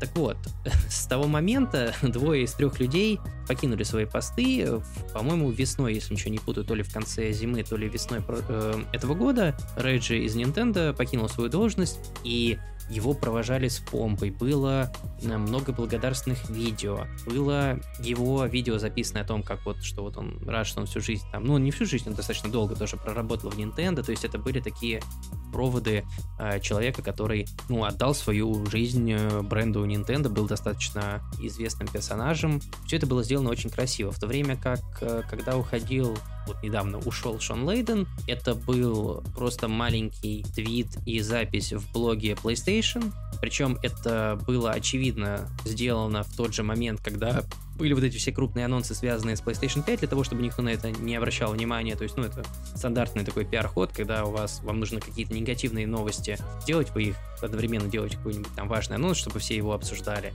прочее, прочее. И ситуация мне показалась достаточно странный. То есть понятно, что он уже достаточно немолодого возраста, 58, по-моему, ему лет, ну как, относительно еще молодой, то есть, но э, просто в японских компаниях принято, что где-то к 62 годам, к 60 уже а, людей отправляют на пенсию, но в любом случае, я бы не сказал, что это там какая-то вау, все, Sony в провале, все очень плохо, но странно то, как они это анонсировали, то есть э, поэтому у многих начались эм, всякие э, разговоры, а вдруг там какая-нибудь э, ситуация замешана, мало ли там какое-нибудь мету движение или там по здоровью что-то, ну то есть э, мало ли что-то с ним случилось, то есть, а, ну, однако после там некоторых обсуждений и опять же каких-то там инсайдерских слухов все сходятся во мнении то, что это была такая борьба за власть внутри PlayStation, которая происходила между во многом Джимом Райаном это бывший глава европейского отделения, а теперь э, глава всего отделения PlayStation после того, как э, в прошлом году Эндрю Хаус э, покинул, или позапрошлом уже покинул PlayStation. И, соответственно, главой Worldwide, Studio, Worldwide Studios, и он, скажем так, был главой в какой-то момент американского отделения Шоном Лейденом. И вот все обсуждения и слухи сводятся к тому, что, скорее всего, это была такая так, борьба за власть в рамках Play, ну, PlayStation и Sony. Кроме того, ушел глава SAE Japan Казухика Такеда. Э, ну, это гораздо менее известный персонаж, чем Шон Лейден. Вы, наверное, могли его видеть на японских пресс-конференциях Sony, например, на TGS обычно он выступает. Про него именно в пресс-релизе было официально написано, что он ушел на пенсию. Э, кстати говоря, вот помимо того, что на русской, русской на английской версии сайта и в английском твиттере было просто вот анонс о том, что Шон Лейден покинул компанию, на японском сайте а, было все-таки какой-то официальный пресс-релиз опубликован. Там это было очень странно написано, что Шон Лейден покинул студию. То есть не было сказано его заставили уйти, он сам ушел по собственному желанию, на пенсию просто покинул студию. И, собственно, произошло это где-то в районе там 4-5 октября этого месяца, 4-5 октября этого месяца, в начале этого месяца, по сути. И Шон Лейден, он очень активен в Твиттере, он постоянно репостит э, всякие э, новые анонсы Sony, у него постоянно стоят аватарки, которые связаны с входящими играми, он там известен тем, что он на разных конференциях носил майки с продуктами Sony, а, например, вот он в последнее время очень много писал про Concrete Genie, это новая э, новый эксклюзив от PlayStation, который буквально на днях вышел. И в русской версии, по-моему, называется «Городские духи». Странно, конечно, перевели игру, ну ладно. И, собственно, когда прозвучал этот анонс, я зашел в его твиттер, я на него подписан, хотел посмотреть, что он скажет, и тишина. И, соответственно, где-то в течение полутора недель он ничего не писал, и вот буквально там вчера-позавчера он пару твитов, он просто продолжил ретвитить э, новости о Concrete Genie, то есть там какой-то пост с обзором, с тем, что игра получила хорошие оценки, соответственно, другие руководители Sony практически там ничего по этому поводу не высказывались, то есть там Шухей Яшида и пару еще человек просто написали там в две строчки, что нам было приятно работать с Шоном, а в основном ему всякие такие, ну, благодарственные э, высказывания в его адрес направили главы студий внутренней разработки PlayStation, то есть это Кори Барлок, это Нил Дракман, э, вот, то есть, на мой взгляд, не до конца понятная ситуация. Ты вообще как вот к этому относишься, потому что, с одной стороны, есть такое выражение, что правильное достаточно, что незаменимых людей не существует, но с другой стороны, э, вот я как привел пример то, как ушел Шон Лейтон и то, как ушел Реджи из Nintendo, это две очень разных истории. С одной стороны, известно, что сейчас в Sony идет крупная реструктуризация, поэтому многие, наверное, сотрудники, которые компанию покинули, сделали это именно в рамках нее. В случае действительно с Шоном Лейденом, опять же, пока что это слухи, но было бы странно, если бы об этом на официальном Sony, э, сайте Sony был какой-то официальный пресс-релиз. Э, действительно, возник, э, возможно, конфликт с Джимом Райаном. Причем, опять же, по слухам и инсайдерской информации, этот конфликт касается разного видения будущего платформы PlayStation.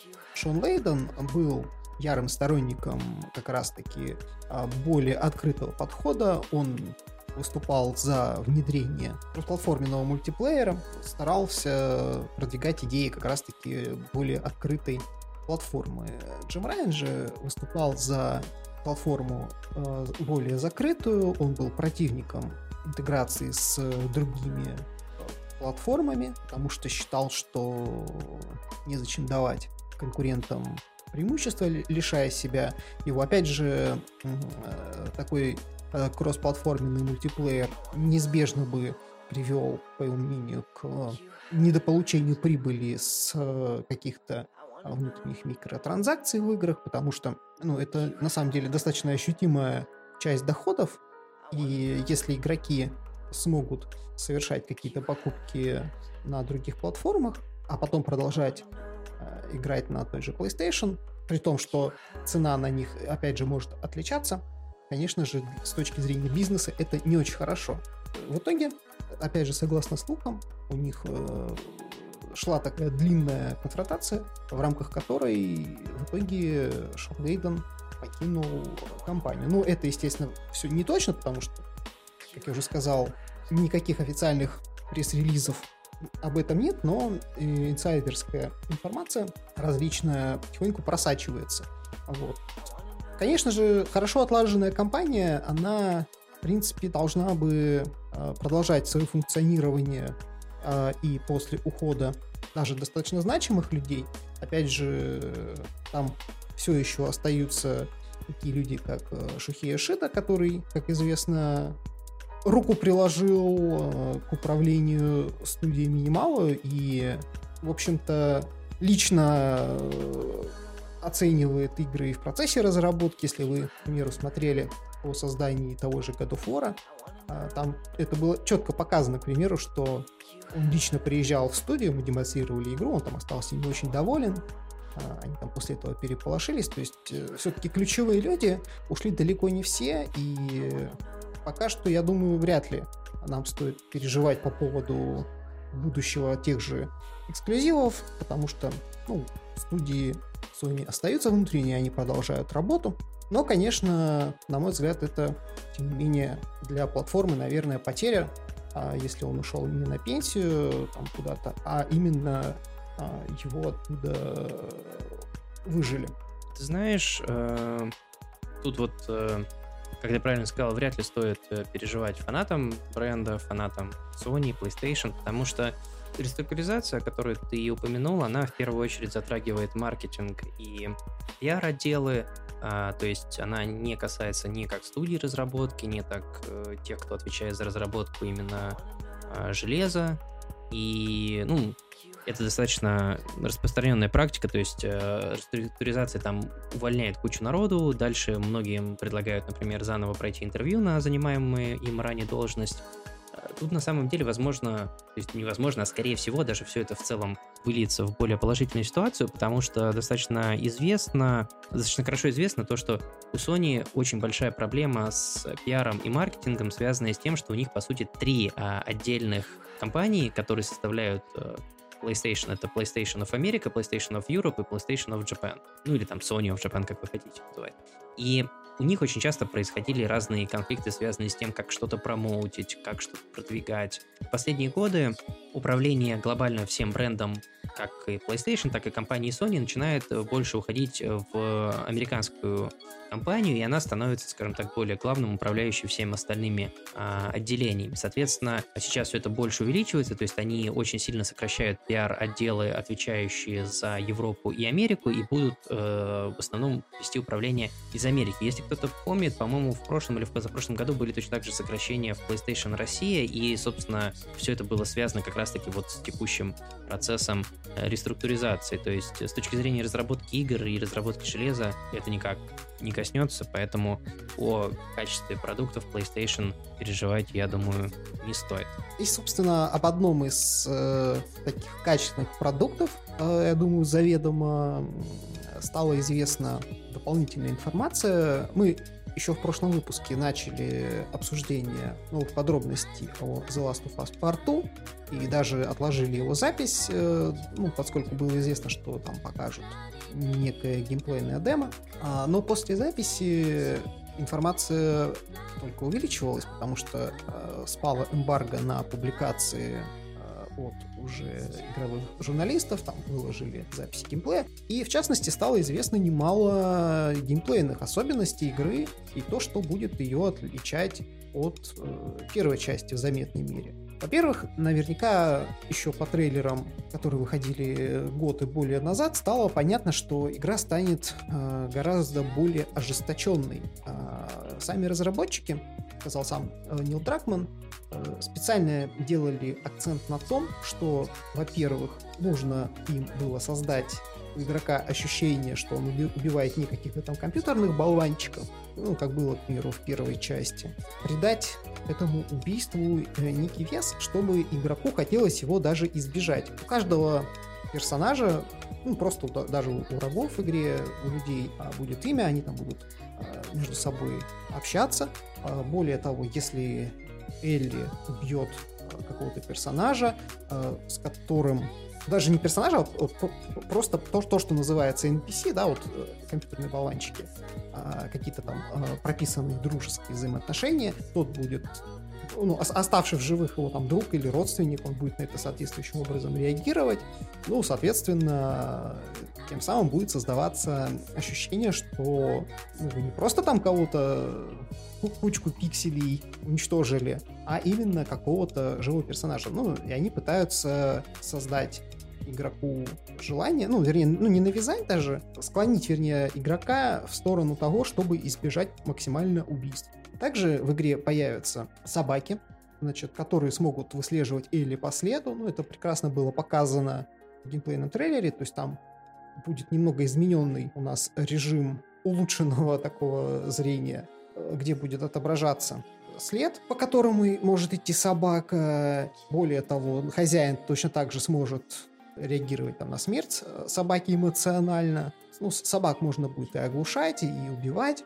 Далее, что еще стало известно, у Элли появится полноценное дерево прокачки. Очень детализированно там показан был крафт. То есть, если в первой части это там схематические, там что там, такие э, персонаж делал движение руками, когда что-то крафтил. Вот здесь прямо-таки, э, когда Элли подходила к верстаку, где можно было совершать апгрейд оружия, а, там ну, видно, что очень сильно постарались над этим аспектом игры. Анимации и детализация каких-то предметов, как она, а, Элли, их а, создает, не очень хорошо и наглядно показаны. Еще из интересного в игре будет множество таких скрытых механик, которые явным образом нигде не будут отображаться в обучении, то есть до них нужно будет дойти эмпирически, а, методом проб и ошибок, чтобы понять, как работает игровой мир, ну, какие-то там персонажи, и играя уже повторно, человек сможет а, совершенно другой путь и избирать и совершенно по-другому подходить к прохождению игры, зная о них. Кроме этого, Нил Дракман э, подчеркнул, что, мягко говоря, очень большое количество информации они не показывают в геймплейных кадрах и в трейлерах, потому что пытаются создать э, тем самым определенные ожидания от игры, но при этом не спойлерят раньше времени то, что не нужно спойлерить. Поэтому вот эти все рассказы о месте лесбиянки, ну, на мой взгляд, как я и говорил еще в предыдущем выпуске, они, мягко говоря, преждевременны и опрометчивы, потому что наверняка история будет гораздо более глубокой и проработанной, нежели некоторые пытаются по этим трейлерам и геймплею сделать выводы. Также появится новый вид зараженных, который плюется кислотой и взрывается при смерти, а, нанося большой урон. Щелкуны, ну они же кликеры, станут гораздо быстрее и более опаснее, ну, более опасными. Также стало известно, что в игре не будет мультиплеера, при этом они не исключают возможности выпуска мультиплеера, мультиплеера в виде отдельной игры. Пока неизвестно, на какой основе будет ли это отдельная игра за full прайс или free-to-play какой-то. Вот. Но, кстати говоря, в первой части был довольно-таки хороший мультиплеер. Ну, многие как подходят к играм Naughty Dog. А, то, что ну, это сюжетные такие игры, а, в которых э, якобы мультиплеер для галочки, но на самом деле я как обладатель платины э, The Last of Us первого могу сказать, что а, мультиплеер там был довольно-таки самобытный и интересный. Многие кто заходили в него, ну, просто попробовать, задерживались там, э, бывало, на недели и месяцы. Ну, потому что это все-таки Naughty Dog, а они умеют делать игры качественно, и он был там далеко не для галочки. Хотя, конечно, самые такие генерально геморройные трофеи как раз-таки были связаны с мультиплеером.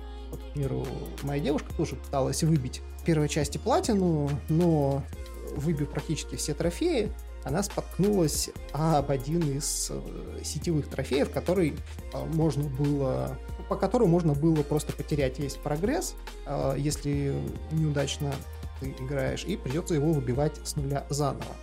Нее стало таким препятствием. Что еще? Знаешь, будет? для меня вот э, очень сильно неожиданным стало не, не отсутствие мультиплеера, а то, что люди очень так э, резко на это прореагировали. И настолько, что Naughty Dog пришлось э, отдельно делать анонс, пресс-релиз, посвященный тому, что вот, не волнуйтесь, э, у нас просто настолько амбициозный получается как основной проект, так и мультиплеер, что мы решили бросить все э, силы на игру для того, чтобы ее доделать, а наработки мы никуда не выкинем, а обязательно применим, поэтому следите за тем, что у нас будет дальше. Ну, то есть они, во-первых, они как это, намекнули на то, что будет, скорее всего, отдельная игра, связанная с мультиплеером, но э, я, честно говоря, действительно удивился, что настолько много людей прям очень сильно негативно восприняли тот факт, что у игры не будет э, мультиплеерной составляющей. Ну, тут я могу сказать, что с одной стороны, в первой части действительно был интересный мультиплеер. Ты вот его пробовал, нет? Uh, да, я играл, и причем я вот сейчас скачал заново PlayStation, о, PlayStation заново скачал The Last of Us. Я его на трешке проходил, на, на четверке я начал его, не дошел даже не как-то до куда я дошел. У меня, короче, даже еще первое время года не поменялось, там буквально в самом начале был. И по какой-то причине я ее отложил. Для того, чтобы, как ты правильно сказать, получил платину, как ты правильно сказал, получить платину, нужно выбить, ну, не то чтобы прям очень сложные, но достаточно сложные сетевые трофеи. И так сложилось, что игра достаточно старая, и все говорили, что если сейчас зайти в мультиплеер, там сплошные папашки, которые э, бегают, всех нагибают. Играть достаточно э, не фаново. Даже не обязательно, что ты не сможешь получить трофеи, просто мало фана играть против, э, когда у тебя все, все, кто с тобой играют, это супер-супер прокачанные игроки, которые очень круто играют. В прошлом месяце э, мы это обсуждали, э, когда анонсировали плюс на октябрь, в плюсе было добавлено The Last of Us. Соответственно, сейчас мне друзья сказали, что очень много людей играет в The Last of Us в онлайне, и теперь там играют не только вот эти отцы, которые там играют с самого запуска серверов, но и появилось много новых игроков, и мультиплеер в этом плане стал гораздо более интересным, потому что есть люди а, всех, скажем так, скилл-групп, и ты не чувствуешь, что тебя э, все нагибают. И я вот даже скачал для того, чтобы, собственно, поиграть. Я планирую еще раз пройти сюжет перед началом, ну, перед выходом The Last of Us 2. А во-вторых, соответственно, заодно и выбью платину, поиграю в мультиплеер. Ну и еще, опять же, возвращаясь к вопросу недовольства отсутствием мультиплеера, ты же знаешь, как значительная часть игроков э, измеряет игры продолжительностью. То есть, э, понятное дело, что наличие мультиплеера предполагает, что э, когда вы пройдете сюжетку, у вас еще будет какой-то контент мультиплеерный, который может э, занять там на энное количество десятков часов, вот, и я думаю, что часть недовольства, она связана с, именно с этим. Ну, то есть, по- понятное дело, что те, кто играли в первую часть и им нравился мультиплеер, это одна группа, но есть, наверное, люди, которым, которые просто посчитали, что им контента не доложили. Ну, может, может быть, э, как бы, я, честно говоря, наверное, даже э, рад, ну, не отсутствию мультиплеера, что его вообще не будет, это хорошо, а тому, что скажем так, Naughty Dog не будет распылять силы, а сделает полноценную сначала игру, а потом уже там э, сделает отдельно а, мультиплеер. Это связано с тем, что, ну, Naughty Dog за этим замечено не было, но была достаточно распространенная ситуация, когда вместо того, чтобы сделать один готовый продукт, э, компании это, наверное, лет 10 уже почти назад было очень популярно. В каждой игре должен был быть мультиплеер режим, который иногда даже другая студия делала. И вместо того, чтобы сделать качественный продукт с синглом, в него пихали еще и мультиплеер, и получалось, что недоделанный сингл, недоделанный мультиплеер. Я, конечно, не сомневаюсь в э, таланте и возможностях Naughty Dog, но то, что они тоже сфокусированы всего лишь на одной цели, это, мне кажется, а, только плюс будет игре. Собственно, как я уже сказал, где-то ближе к началу выпуска, даже у нас в России все коллекционки уже раскуплены, то есть там, ну, уже сложно найти именно коллекционку с фигуркой или же там лимитированные издания, потому что игра очень ожидаемая. Многие уже оформили предзаказы как в цифре, так и, соответственно, на физических носителях. Ну и следующая новость, она у нас впервые за сегодняшний выпуск практически не связана с PlayStation, это Google Stadia. Буквально на днях прошел ивент Made by Google, где Google анонсировали 100-500 раз слитый э, Google Pixel 4, там наушники, новые домашние колонки и прочее, прочее. В том числе они показали какую-то э, немного новой информации о Google Stadia. Они э, показали точную дату релиза, по-моему, если ничего не путаю, это 20 э, ноября. Но что самое главное, во время анонсов этого сервиса Google все показывала свой беспроводной геймпад рассказывала, насколько будет удобно переключаться между разными девайсами, что вы начали играть на телевизоре с геймпада, переключились на Chromebook, дальше в телефон, а по факту сейчас выяснилось, что на старте беспроводной поддержки стадия иметь не будет, за исключением того, если у вас есть э, Chromecast Ultra. Только в том случае вы сможете играть по беспроводу. А во всех остальных случаях, то есть э, на данный момент официально подтверждено то, что поддерживает Chromecast, Chromebook и Pixel 3 и 4, то есть поддержки в браузере на старте тоже не будет, вам нужно будет, э, во-первых, купить геймпад обязательно, а во-вторых, подключать его по USB-C кабелю либо к вашему телефону, поддерживается пока только будет только два Pixel 3 и Pixel 4, либо к вашему Chromebook. То есть, во-первых, нужен будет кабель, который они сначала говорили, что у нас все работает по беспроводу, все очень круто. И сейчас они даже в промо-материалах видео показывают, как они подключают кабелем девайс. Во-вторых, будет доступно гораздо меньше возможностей для игры, то есть на меньшем количестве девайсов э, это будет поддерживаться. Учитывая, что мы с тобой до начала выпуска обсуждали, что, например, Google на днях купил очередной сервис, они Daydream VR свой отменили. Причем это не только сервис с точки зрения софта, но они продавали девайсы, то есть там и железная составляющая была. Будущее Google стадии выглядит гораздо более туманным.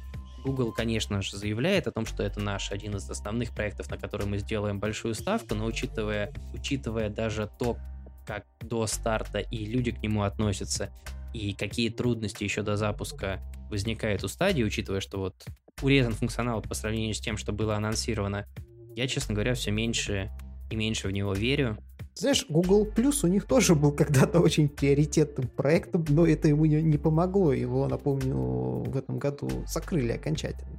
Но здесь, опять же, знаешь, э, возникает ситуация, что, да, они показали на презентации, как это все красиво и замечательно работает, но на поверку э, многие вещи там оказываются, что называется, маркетинговым булшитом. Потому что продукт как выясняется, не так хорош на, в текущем состоянии, э, как они ему показывали, как его рассказывали. А потом, когда это выйдет нам в бету или в релиз, вдруг выяснится то, о чем мы уже говорили не раз, о том, что текущие коммуникации, они тоже не идеальны. И Действительно, конечно же, Google обладает э, большим количеством дата-центров по всему миру, и это, возможно, сильно им поможет улучшить э, работу и поддерживать ее на приемлемом уровне. Но я думаю, что нас еще ждет немало сюрпризов, э, не самых приятных, касающихся того, как Google Stadia работает на самом деле в реальных условиях.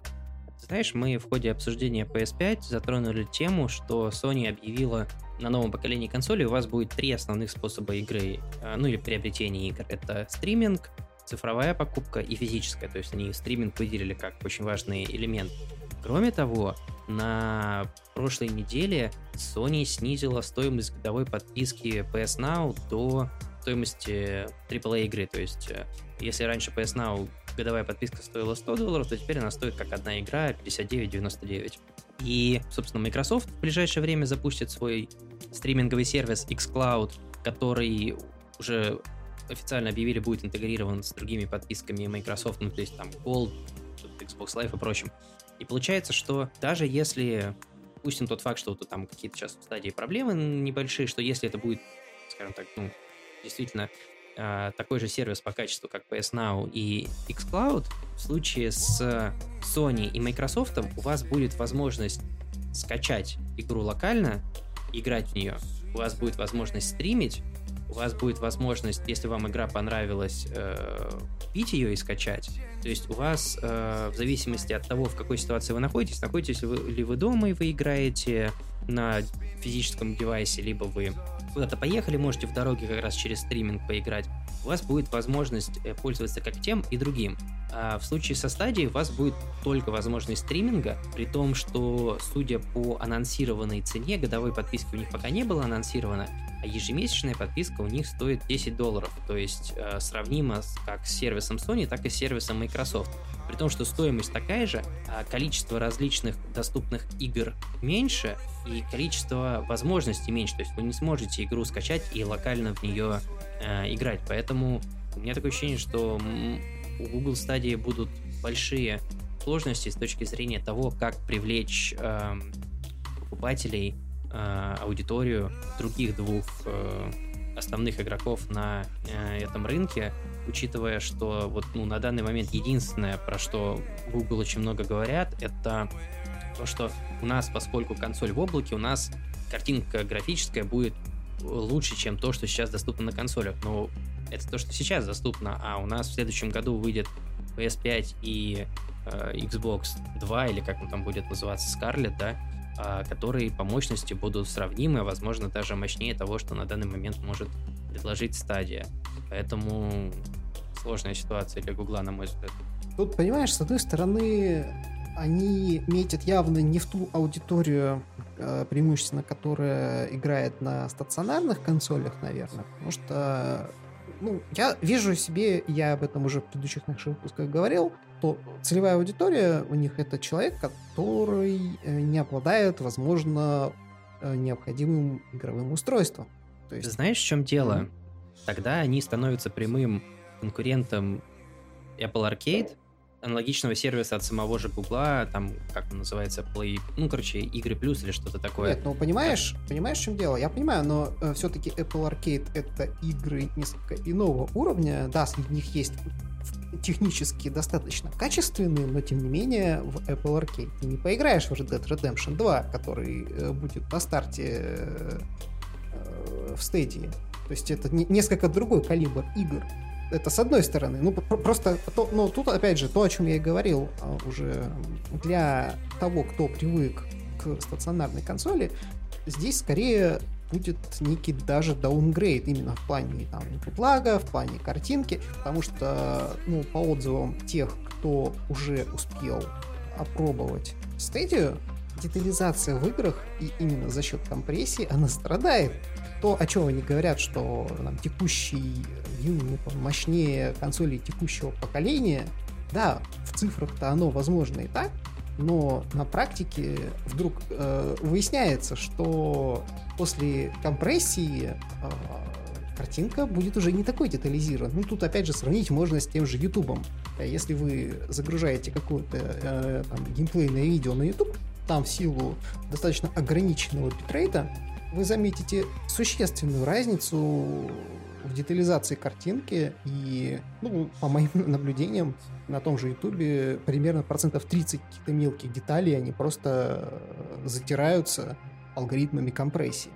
Если вам интересно, например, знать, насколько YouTube пережимает видео, буквально на днях у достаточно известного ютубера MKBHD, он там известен тем, что он обзоры на телефоны делает, обзоры на разную электронную технику. А западный ютубер, э, еще он известен тем, что у него супер крутое 4К качество картинки, очень красивое, он снимает на Red камеру. Они со своей командой провели эксперимент, они тысячу раз загрузили и скачали видео с YouTube. Ну, то есть для того, чтобы оно обработалось компрессией, они его скачали, заново загрузили. А, вы можете посмотреть, насколько все там плохо, то есть э, насколько сильно YouTube пережимает сигнал. Поэтому с точки зрения качества картинки, конечно же, стриминговым сервисом очень-очень далеко пока до локальных консолей. Ну, тысяча пережатий это, конечно же, экстремальный случай, да? А вот, но тем не менее, Э, здесь нет прямой конвертации мощности юнита, на котором игра запущена, в ту картинку, которая вы в итоге, которую вы в итоге получите.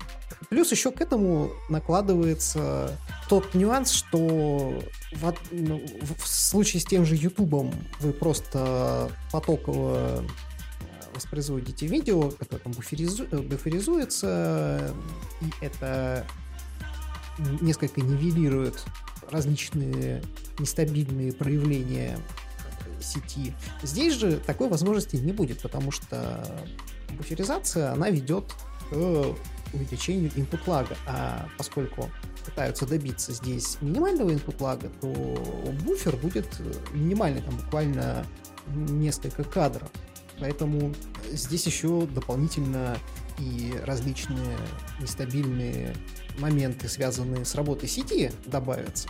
Поэтому в реальных условиях, на мой взгляд, все-таки Google Stadia будет несколько отличаться от той самой презентации, которая проводилась в абсолютно тепличных условиях, а, когда картинка стримилась, э, да, с некоторой задержкой, которая стабильно вносилась э, искусственным образом, когда они стримили это дело внутри локальной сети, все-таки текущая инфраструктура, она обязательно внесет свои коррективы. Ну, да, я тут абсолютно согласен.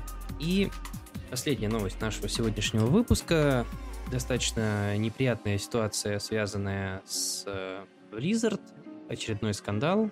На проходящем турнире Hearthstone Grandmasters, это основная сейчас лига по Hearthstone международная, киберспортсмен из Гонконга э, после, после матчевом интервью появился в маске протесторов из э, протестующих из Гонконга. И, соответственно, в интервью сказал, что там «Свободу, освободите Гонконг, революция нашего века». Ну, то есть слоган, который сейчас используется э, митингующими на улицах Гонконга. После этого Blizzard забанила игрока на год от турниров. Она отняла все заработанные им за прошедшее время в лиге. Ну, то есть это лига, которая идет в течение года, по-моему, соответственно, все заработанные до текущего момента деньги призовые, она сказала, что удержит. Кроме того, они уволили обоих ведущих трансляций, которые в этом участвовали. Blizzard ссылалась на пункт правил а, турнира, который говорит, что Blizzard может в одностороннем порядке разорвать контракт с игроком, лишить призовых, если в ходе трансляций или каких-то мероприятий, связанных с Хардстоуном, э, игрок, э, действия игрока приведут к э, порочащим Blizzard ситуациям. То есть даже не за то, что как в правилах нигде не написано, что там нельзя использовать политику, и все бы ничего, но эта ситуация произошла на фоне другого крупного скандала, когда э, один из топ-менеджеров NBA американской баскетбольной лиги написал твит, э, причем гораздо менее то есть не освободите Гонконг, а просто что какой-то твит в поддержку Гонконга абсолютно нейтральный, после чего закрутилась огромная история с тем, что э, его сначала попросили извиниться, потом там э, NBA начала закручивать гайки по поводу того, что нельзя такое рассказывать, что есть другая позиция, там, ну, те, кто знаком с ситуацией в Гонконге, понимают, что нет никакой другой позиции, там все очень э, однозначно. И дальше NBA напомнили, что они последние пару лет признавались в Америке как самой свободной лигой, чем они тут занимаются. Они включили как бы заднюю, отменили эти баны, ну, попросили человека измениться, но все привело к тому, что NBA забанили целиком в Китае, а, потому что там очень строго к этим всем ситуациям, связанным с э, Гонконгом, Макао, Тайванем и прочим Тибетом, связанные с запрещенные темы, NBA потеряла порядка 18% своей прибыли. То есть это 18-20% прибыли NBA получала из Китая. Соответственно, вся эта тема с тем, что американские компании занимаются самоцензурой для того, чтобы угодить э, Китаю и попасть на китайский рынок, она была у всех на слуху, э, и буквально через три дня после этого скандала с NBA происходит скандал с Blizzard, э, все тут же эту историю подхватывают. Blizzard в итоге пришлось э, сделать официальное заявление о том, что ну нет, это никак не связано с Китаем, вообще никакого отношения этого нету. А, мы типа снижаем, мы не будем удерживать призовые у игрока, мы снимем его э, штраф там с года до 6 месяцев, но дальше Blizzard тут же начали припоминать все другие ситуации, связанные с тем, что Blizzard это достаточно такая прогрессивная компания, которая э, очень сильно продвигает ЛГБТ-сообщество, diversity в играх. Один из таких самых ярких примеров э, лицом компании, э, лицом Overwatch и Overwatch лиги является персонаж Трейсер, которая нетрадиционной ориентации. И Blizzard очень любит банить людей в своих каналах, в своих э, трансляциях, которые не разделяют их позицию по вот очень, очень такую прогрессивную позицию с точки зрения э, diversity. При этом сами же Blizzard цензурят свои игры для выхода Китае. Например, убивают из них э, темнокожих персонажей, потому что китайцы, скажем так, плохо к этому относятся. Ну, то есть э, достаточно у них российские представления о темнокожих людях, и товары, которые ассоциируются с темнокожими людьми, они достаточно плохо продаются в Китае, хотя вот NBA каким-то образом там стала достаточно популярной лигой. В связи с этим получается, что компания Blizzard, которая на Западе своих же фанатов э, ругает, говорит, что вы ничего не понимаете, она участвует во всех вот этих в кавычках, стычках с игроками, когда компании обвиняют своих игроков, что вам просто не нравится, когда главные герои женщины, да вы все сексисты. При этом другой рукой она убирает главных персонажей, главных персонажей женщин, главных персонажей темнокожих из своих игр для того, чтобы они же продавались э, в Китае. И, соответственно, раз, разгорелся очень большой э, срач и скандал, связанный с тем, что американская компания, ведущая бизнес в Америке, цензурирует сама себя на территории Америки для того, чтобы вести бизнес с Китаем. Причем, ну, соответственно, большинство игровых студий, те же самые Blizzard, находятся в Америке, поэтому это очень такая острая тема встала в игровой среде. Вплоть до того дошло, что написали открытое письмо, называются партийные представители американского парламента в Бобби, лично Бобби Котику с тем, что как бы, ну вы же Activision Blizzard американцы, как бы что вы тут вообще себе позволяете, какой-то цензурой занимаетесь. И что очень характерно, и что является таким немаловажным фактором, что это очень важное событие, то, что это письмо подписали как и демократы, так и республиканцы. То есть две сейчас очень сильно враждующем состоянии находящиеся американские партии. В общем-то, Blizzard весь последний год, наверное, находилась во всяких скандалах, как связанных с Diablo Immortal, так и с провалами различными с Overwatch League, и с закрытием Hero of the Storm турниров, когда они не объявили своим собственным сотрудникам о том, что они закрывают киберспортивную лигу, вы сейчас лишитесь. А, недавно была история с тем, что Blizzard устанавливала своим женским сотрудникам так называемые pregnancy трекеры, то есть отслеживали состояние беременности своих сотрудников, и это вроде как было сделано на добровольной основе, но как бы это вообще нормально, когда сотрудницам устанавливают э, датчики, которые следят, а, беременны они или нет. То есть что вообще? А, вот, и вот это только подливает масло в огонь, причем все настолько плохо, что Blizzard отменили запуск. Ну, то есть не сам запуск э, Overwatch на свече, но они отмени, отменили ивент, посвященный этому. В американских магазинах не продвигается Overwatch на Nintendo. То есть там не совсем понятная история, кто это сделал, Blizzard или Nintendo, все, все склоняются к тому, что это именно Nintendo послужило катализатором этого дела, то есть они не хотят продвигать игры Blizzard на своих платформах.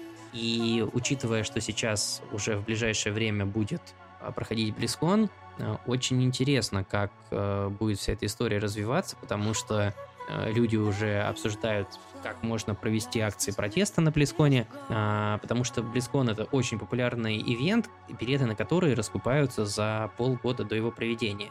Э, соответственно, многие люди, которые уже купили билеты на Близкон, они э, хотят как-то выразить свою позицию по поводу того, что Blizzard самолично э, самоцензурится перед Китаем, и там обсуждают идеи с тем, чтобы в форме ну, одеться в Винни-Пухов прийти на Близкон, потому что Винни-Пух запрещен в Китае. И, в общем-то, очень интересно, как будет раз, э, развиваться эта история, потому что если раньше все скандалы, которые вляпывалась Blizzard за последние пару лет, ни к чему особо не приводило, то сейчас дошло до того, что люди отменяют свои подписки в World of Warcraft, люди удаляют свои Blizzard аккаунты, если как бы, ну вот, Бобби Котик, очевидно, это CEO, CEO Э, Activision Blizzard, э, ему, в общем-то, все равно на э, публичное, скажем так, имидж своей компании, то, очевидно, за деньги они переживают. И, в общем-то, игроки начинают голосовать кошельком в плане своего недовольства компании. знаешь, вся эта ситуация это очень наглядная иллюстрация того, когда обе стороны не совсем задумываются о последствиях своих действий. Ну, то есть, в принципе, как бы публичные высказывания на мероприятии э, Blizzard э, связанные с политикой, у них все-таки пунктик есть. В принципе, замечательный киберспортсмен, он мог э, такой исход все-таки предположить, что если себе это позволит, то компания вполне себе может а, обратить на это внимание и применить к какие-то санкции. С другой стороны, э, Blizzard стоило быть в этой ситуации тоже несколько умнее, потому что э, такие резкие меры, они вызвали закономерное недовольство среди фанатов, которые уже сейчас переходят в явные попытки троллинга компании, потому что символом этого сопротивления в Гонконге уже пытаются не только Винни-Пуха продвигать, а персонажа игры Blizzard Overwatch. Мэй — это персонаж китайского происхождения, и в связи с этим а, Blizzard может попасть в не очень приятную для себя ситуацию, когда как того же Винни-Пуха запретят в Китае персонажа Мэй. Вот, поэтому в общем и целом, на мой взгляд, тут наверное, даже немного история классическая про жабу и гадюку, потому что обе стороны себя повели, наверное, не самым взвешенным образом. Сейчас, в общем-то, вынужден это все расхлебывать сам киберспортсмен. Он сказал в итоге, что об этом очень сожалеет, когда увидел, к чему это привело. Но сейчас это уже сложно будет остановить. Хотя, с другой Ты стороны... знаешь, он сказал, несмотря на то, что он сказал, что он сожалеет о том, что ситуация стала Но играть больше не будет. Э, ну, он сказал, что он бы все равно повел себя так, как он себя повел изначально, потому что он, ну, он, собственно, житель Гонконга, находится в Гонконге, и он говорит о том, что для меня вот это событие, которое развивается в стране, они очень близки для меня, и для меня это гораздо важнее, чем возможность меня, ну, того, что я могу участвовать в турнирах. Ты прав, то, что, наверное, он там нарушил какие-то правила, но очень много претензий было к тому, что очень э, строгая и э, строгие меры применила Blizzard игроку, то есть они его лишили всех заработанных призовых и отстранили от турниров на год. То есть, во-первых, обычно бывает, что когда первый раз игрок нарушает э, какие-то правила турнирные, обычно выносят предупреждение. Кроме того, а, обычно меры, связанные с банами, вводятся в случае того, что если кто-то там нарушает правила в плане читов или же там какого-то э, нечестной игры, да, то есть с точки зрения каких-то таких нарушений, а не с точки зрения того, что там опоздал на турнир, все, до свидания, да, то есть нарушение административного характера практически никогда на турнирах, на как киберспортивных, так и обычных спортивных, редко приводит к тому, что э, игроков целиком отстраняют от э, участия и лишают э, призовых денег. Кроме того, собственно, то, что уволили двух э, ведущих трансляций, которые, скажем так, в кавычках, участвовали в этом, потому что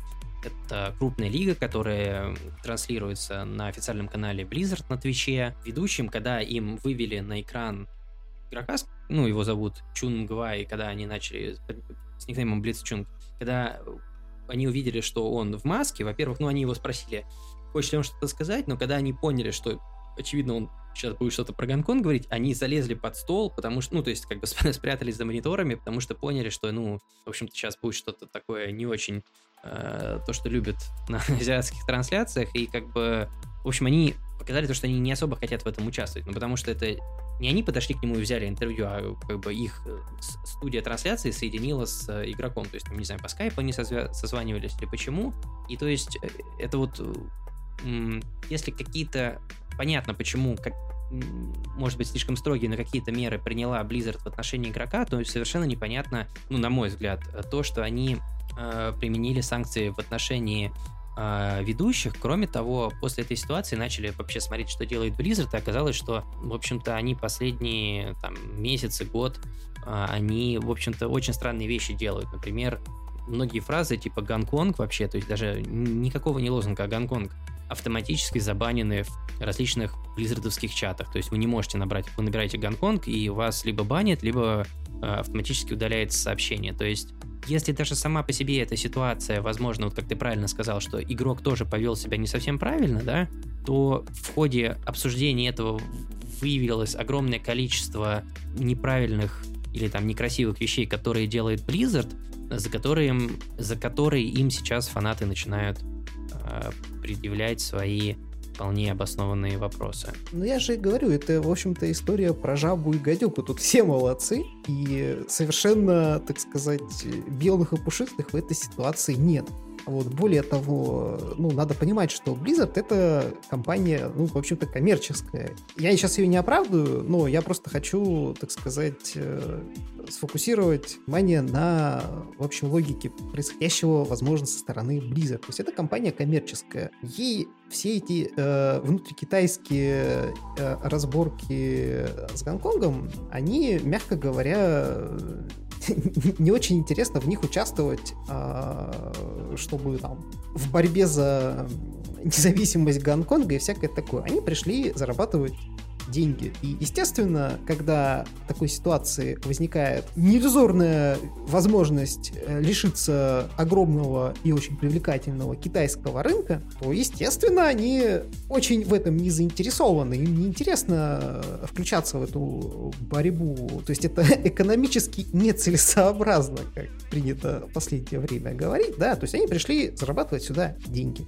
Замечательный киберспортсмен в этом деле им ну, они э, увидели в нем, э, так сказать, э, угрозу своим, своим планам, ну, то есть угрозу со стороны Китая, потому что если бы они, к примеру, не проявили себя никак в этом вопросе, ну, возможно, рассудили так, что китайцы которые на самом деле вообще могли бы это и не заметить, и такой огласки бы этот случай не получил, ну и все бы сошло на тормоза. Вот. Но они подумали, а вдруг, ну это гипотетически, а вдруг они, так сказать, заметят. И, соответственно, они э, таким образом решили резко продемонстрировать свою позицию я тут думаю по этому вопросу, достаточно жестко Знаешь, просто вот пресекая. Это один из самых как раз-таки ну, некрасивых моментов во всей этой ситуации, за что как раз-таки ругают Blizzard, что есть вероятность, что никто их ничего не просил. И вот проблема в том, что там, ну, американские, западные, неважно, европейские компании сами себя цензурируют без даже требования Китая для того, чтобы им угодить. И ну, конечно. Вот это очень большой момент, который вызывает у всех э, большое недовольство. То есть одно дело, когда вы делаете специальную версию своего продукта для китайского рынка. Ладно, но когда вы на территории, там, допустим, ну не знаю, вот э, если бы в России у нас какая-нибудь компания, которая ведет дело с Китаем, начала выпускать продукт другой, изменила какой-то его функционал ради того, чтобы выйти на китайский рынок. Ну, как бы очевидно, что, наверное, те, кто пользуется этим продуктом на территории России, остались бы недовольны. Ну, знаешь, есть такое известное утверждение о том, что капиталист, он пойдет на что угодно ради там нескольких процентов прибыли. Вот, собственно, мы видим наглядную демонстрацию этого, потому что ну, они прекрасно понимают, вот есть достаточно ощутимая возможность получить э, дополнительную прибыль с очень интересного китайского рынка, потому что ну, он огромный, там большое количество людей, и он прибыльный. Поэтому многие компании, они действительно занимаются самоцензурой, чтобы ни в коем случае ничего даже чисто теоретически не могло им э, в этом деле нелегком помешать. А вот эти, как я уже сказал, внутрикитайские разборки, им, в общем-то, до одного места. Они им не очень интересны. Они пришли сюда зарабатывать деньги. Но, еще раз говорю, последнее время у Blizzard вообще очень большие проблемы в плане пиара и в общении с аудиторией. Мы больше полугода назад, где-то зимой а, прошлой, обсуждали как раз-таки то, что произошло на а, предыдущем Близконе, когда они выкатили замечательную вот эту мобильную игру, которую могли спозиционировать красиво, как в свое время сделала Bethesda с Fallout Shelter. А они вышли и сказали, у вас что, телефонов нет? Ну, то есть люди немножко не думают о последствиях того, что они сделают и что они скажут. То есть тут я думаю, что все-таки представителям такой крупной компании имеет смысл несколько своих ходы просчитывать наперед. Но здесь, с другой стороны, возможно, они и просчитали и подумали, что все-таки риски нажить себе проблем с китайцами, они несоизмеримо будут более болезненными, нежели вот эта история со скандалом с этим киберспортсменом, о, о котором через неделю или две все забудут, особенно когда там пройдет Близкон, они там покажут четвертую Диаблу, ремастер Диаблы 2, вот. Ну, то есть, такие, на самом деле, инфоповоды, они долго это не живут в людской памяти. И... Ты знаешь, вот я тут с тобой не соглашусь, потому что мне кажется, что в отношении Blizzard успела накопиться такая достаточно большая критическая масса а, недовольства, и не факт, что люди сейчас прям так быстро забудут. То есть я поэтому говорю, что я жду с большим, не то что нетерпением, мне интересно, что же будет на Близконе, как все это будет дальше история развиваться, потому что когда скажут, что капиталист, там, например, готов потратить... У, Пойти на что угодно что, ради да, нескольких на что угодно прибыли. ради э, нескольких процентов прибыли. Тут возникает вопрос. То, что они сейчас портят свою паблик имидж своей компании, то, как его любят фанаты, может в итоге повлиять на их будущую прибыль. То есть э, ради сиюминутной выгоды ты готов пожертвовать репутацией своей компании, в итоге это может вылиться в то, что в более далекой перспективе ты в итоге понесешь э, убытки. Еще вся эта ситуация достаточно странна тем, что Blizzard всю свою жизнь отличалась как э, компания, которая очень сильно любит своих фанатов, как одна из самых таких открытых компаний, и после того, как они присоединились к Activision Blizzard, многие говорили, да не, ничего с ними не будет, будет так же Blizzard, как обычно, но прошло буквально пару лет, сменилось все руководство, все отцы-основатели Blizzard ушли, и Марк Морхейм один из последних был, который, он открывал последний BlizzCon, но уже он на тот момент не являлся руководителем Blizzard. И, в общем-то, это уже совершенно не та компания, которая делала всем любимые игры. Кроме того, в общем-то, а когда она делала игры, последняя их игра, которая вышла, это Overwatch, где там, не знаю, Warcraft 4, где, ну, вот Diablo 4 вроде как будет, StarCraft вышел, ну, не считая, понятно, что там дополнения были, вышел в 2012 году, то есть вместо того, чтобы делать новые игры, компания делает ремастер второй Диаблы, делает ремастер третьего Warcraft, делает ремастер World of Warcraft. То есть Activision, очевидно, сделала из Blizzard совершенно не ту компанию, которую многие любили, и поэтому вот, как я уже сказал, что мне кажется, что могла вполне накопиться такая критическая масса недовольства Blizzard, что люди не так быстро это забудут, и очень многое будет зависеть от того, как пройдет ближайшие, по-моему, через месяц там начинается BlizzCon. Но я говорил это в том разрезе, как они могли рассудить. Я не говорю, что, э, скажем так, все действительно забудут. Вот, потому что действительно э, копится э, критическая масса, и вдруг внезапно выясняется, что компания, которая всегда э, очень любила фанатов, а на самом-то деле гораздо больше любит бабло, что она и наглядно нам демонстрирует. Это был последний инфоповод, который мы хотели обсудить в нашем сегодняшнем выпуске. Выпуск получился, что я смотрю, уж очень длинным, но я думаю, что вы его обязательно послушайте до конца. И, собственно, сейчас у нас наша традиционная завершающая рубрика. Это то, во что мы поиграли на прошедшей неделе. Я-то, пожалуй, начну. Ну вот, понятное дело, что там потыкал разные игры на Игромире.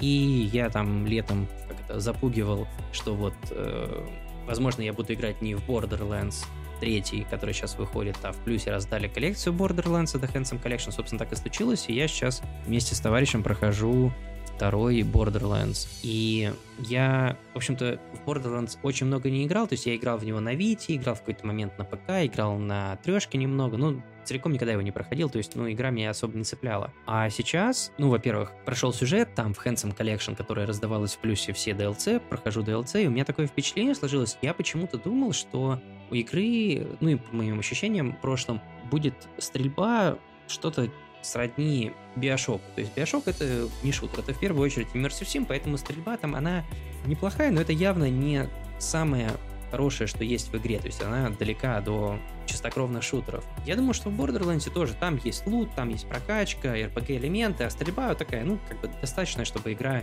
не вызывала отвращения. Так я был приятно удивлен тому, что стрельба в игре очень приятно сделана. Не знаю, можно ли ее сравнивать с Destiny, с первой. Может быть, конечно, там не настолько все хорошо, потому что она несколько другая по механике, но я получаю удовольствие как от э, всяких веселых штук, которые в игре проходят, так и тактильно стрельба э, и в общем-то, использование обилок достаточно весело сделано. Если вдруг кто-то играл в Borderlands, но не играл в DLC, я хочу сказать, что э, это было на тот момент последнее, сейчас это предпоследнее DLC, потому что вышла бесплатная DLC, соединяющая второй, третий, а, вторую и третью часть по сюжетам. Э, до этого последняя DLC ко второй части называлась а, Tiny Tina а, Little Adventure или что-то такое, Dragon's Adventure. Оно нереально круто сделано. Оно оформлено в стиле того, что главные персонажи основной игры играют что-то во что-то наподобие Dungeons and Dragons, но они там, по-моему, называют loot and weapons, ну, не, не, не суть важно, то есть они играют, по сути, в ДНД, там кубики им нужно выбрасывать. Как играбельных персонажей, они выбирают игроков, за которых вы а, там один играли или за которых вы в пати проходите игру. И, соответственно, действие дополнения разворачивается как бы внутри настольной игры. И там очень забавные моменты, когда там вы приходите в локацию, там очень светло, радужно. Значит, э, вот эта Тайнчин, она является а, как бы мастером, ну, как это называется, ведущим, ну, в общем-то. И она, и, ее спрашивают, а почему вот э, это, в, этих, в этих мрачных землях так все светло? Она говорит, а, ну да, было темно, э, небо застелено тучами и отвратительно воняло. Тут же у вас меняется э, пейзаж того, что происходит в игре. Мы играем с другом в кооперативе, его персонаж тут же, э, значит, дает комментарии по поводу того, как в этой локации неприятно пахнет. Ну и много таких элементов, завязанных на том, что персонажи игры находятся внутри настольной игры, и, в общем-то, дополнение очень классное. Кроме того, я достаточно давно начал проходить, но у меня там некоторые перерыв был, я мало играл, но я вот продолжаю играть, скоро, наверное, закончу. Uh, The Crew 2, это гоночка от Ubisoft, и я играл в первую Crew, мне ее подарили на день рождения, абсолютно отвратительная игра, я ее, даже сюжет не прошел, это просто ужасная, uh, уж, ужасное творение Ubisoft, наверное, худшая игра от Ubisoft, за которую я играл за последние, я не знаю, лет 10, а вторая игра, я не знаю, чем-то она мне понравилась визуально, и я слышал достаточно неплохие про нее отзывы, я решил взять ее на распродаже, и оказалось, что это такая бюджетная мультиплатформенная Forza Horizon. То есть, если у вас нет Xbox, а вы хотите поиграть во что-то типа Forza Horizon, такая ненапряжная, развлекательная гоночка с большим открытым миром, с кучей активити, с разными режимами. То есть, помимо автомобилей есть лодки, есть там эти лодки на, как это называется, на надувной, э, на воздушной подушке, ховеркрафты, самолеты, чего только нету. Все очень весело, не напряжно. В игре каждый ивент имеет три уровня сложности. Для того, чтобы э, просто пройти игру, вам достаточно пройти его на, ну вот, изначально открыт только первый уровень сложности.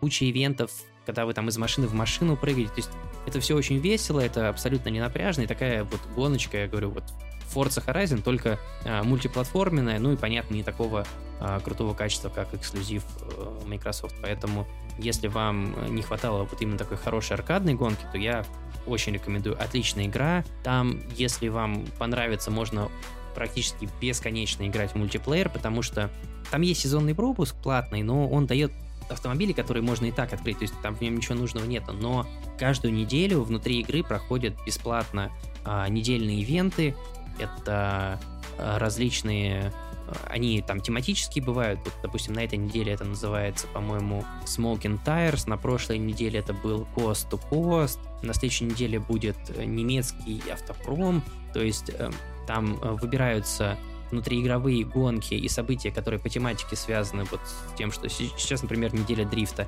а, вы участвуете в ладдерах, вам за это дают награды, дают автомобили, дают там всякие эксклюзивные раскраски или там предметы кастомизации, которые нельзя внутри игры купить, которые можно только открыть, э, поиграв в этот режим. И огромное количество людей играет в нее там постоянно, потому что там каждую неделю, по сути, вот эти вот апдейты э, с новыми машинами, с новыми событиями, и все это абсолютно э, бесплатно. То есть нужно только саму игру иметь. И я, честно говоря, ей очень позитивно впечатлен. Я бы не сказал, что там какое-то прям феноменально классное управление, но тут надо отметить, что Forza Horizon при всех своих абсолютно высоких гениальных оценках, я бы не сказал, что там супер классное управление, то есть оно там хорошее, но э, все остальное вокруг игры настолько хорошо, что игра там получает все свои там девятки и десятки. Вот, поэтому если у вас, допустим, не знаю, было желание поиграть в Forza Horizon, но нету Xbox, или вот хочется, вы прошли Forza, вам что-то хочется подобного, то очень э, прикольная игра. А я на прошедшее время успел э, пройти э, Watch Dogs 2 вместе с DLC обоими, а также, в общем-то, добил не платину. Я уже, в общем-то, про эту игру говорил, а финальные мои впечатления следующие. В целом она мне понравилась, но все-таки пройдя ее, я понял, что в игре есть некоторое количество проблем, которые не делают ее плохой игрой, а, но если бы разработчики проявили больше креативности и чуть больше над игрой поработали, она могла бы стать гораздо лучше. Ну, то есть в ней довольно забавные бывают ситуации, которые чередуются э, с, и с явным петросянством, но и забавные шутки бывают, довольно забавный такой псевдохакерский антураж, а вот. Но что мне больше всего в игре не понравилось, и это проявляется, наверное, в последней третьей игры, потому что ну, до этого момента это еще не успевает приесться, это как раз-таки устройство местных квестов. То есть по сути, она достаточно бедновата, э, наверное, геймплейными механиками. которые, вокруг которых э, строятся задания и квесты. Почему? Потому что там есть э, вот эти головоломки с э, симулятором водопроводчика, есть тип заданий, когда вы с помощью дрона проникаете на какой-то объект, э, какую-то информацию выясняете. Ну, точно так же вы можете просто прийти всех перестрелять, но гораздо интереснее с помощью дрона это делать, потому что стрельба в игре очень посредственная, ну и убивают там довольно быстро э, во многих ситуациях если большие, большое количество противника. Да, там можно использовать э, различные там предметы обстановки, подъемники э, и так далее, но, к примеру, до использования обстановки в тех же Immersive симов, э, симах это, конечно же, не дотягивает. И есть еще тип заданий, когда вы подключаетесь к системе видеонаблюдения каким-то образом и с помощью камер наводитесь на компьютер или телефон, э, переключаетесь также между камерами, чтобы дойти до нужной камеры, и таким образом взламываете устройство. Вот вокруг этих трех, в общем-то, концептуальных механик строится ну, практически 95% всех, наверное, заданий в игре.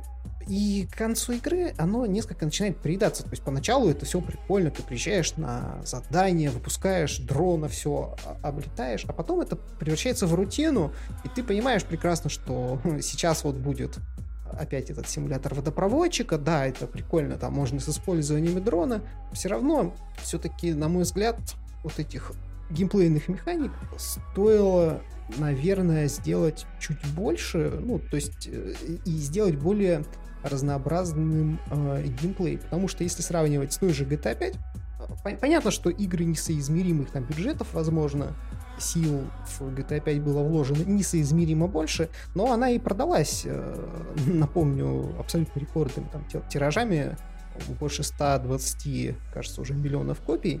Это тоже не случайно, и это не только из-за популярного онлайн режима, но и потому что там в том числе есть очень хорошая и проработанная, качественно сделанная сингловая кампания. Ну, собственно, как в том же Red Dead Redemption 2 с поправкой на текущее поколение. Вот здесь все-таки, на мой взгляд, они не дожали. Но игра все равно хорошая, но могла бы быть гораздо лучше. Конечно, она впечатление финальное оставила весьма положительные, ну, где-то так на уровне 7,5-8 баллов по 10-бальной шкале. А, наверное, такого рода игра. Ну, она неплохая, то есть ее... Это вот то, о чем я говорил. Это игра, которую хорошо взять по какой-то ну, зна- значительной скидке и с удовольствием ее пройти и забыть. Вот. Это не какое-то там величайшее, э, на мой взгляд, игровое произведение, которое ни в коем случае нельзя пропускать. Просто хорошая, нормальная игра. Вот. Еще э, я успел вот буквально сегодня поучаствовать в ивенте Back to Yarnam. Такого рода ивенты ежегодно устраиваются фанатами игр From Software, это Dark Souls, Bloodborne. Состоят они в том, что э, игроки в определенный период, ну, обычно где-то месяц, продолжается, создают новых персонажей и просто играют э, в игры. Ну, в частности, поскольку это Back to Yarnam, то тут речь идет о Bloodborne.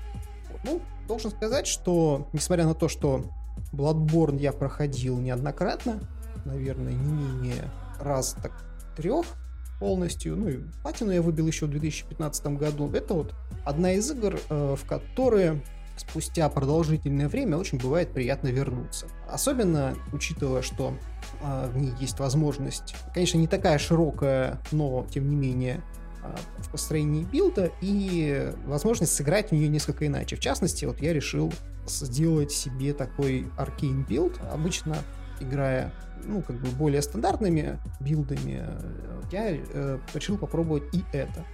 И Bloodborne, должен сказать, по-прежнему очень хорош, и это, наверное, одна из лучших игр, а, которые есть до сих пор на платформе PlayStation. Поэтому, особенно учитывая, что его раздавали в PS Plus, в него, наверное, уже не поиграл только ленивый, это игра, в которую очень приятно вернуться. А на этом, я думаю, нам пора прощаться с вами а, примерно на неделю.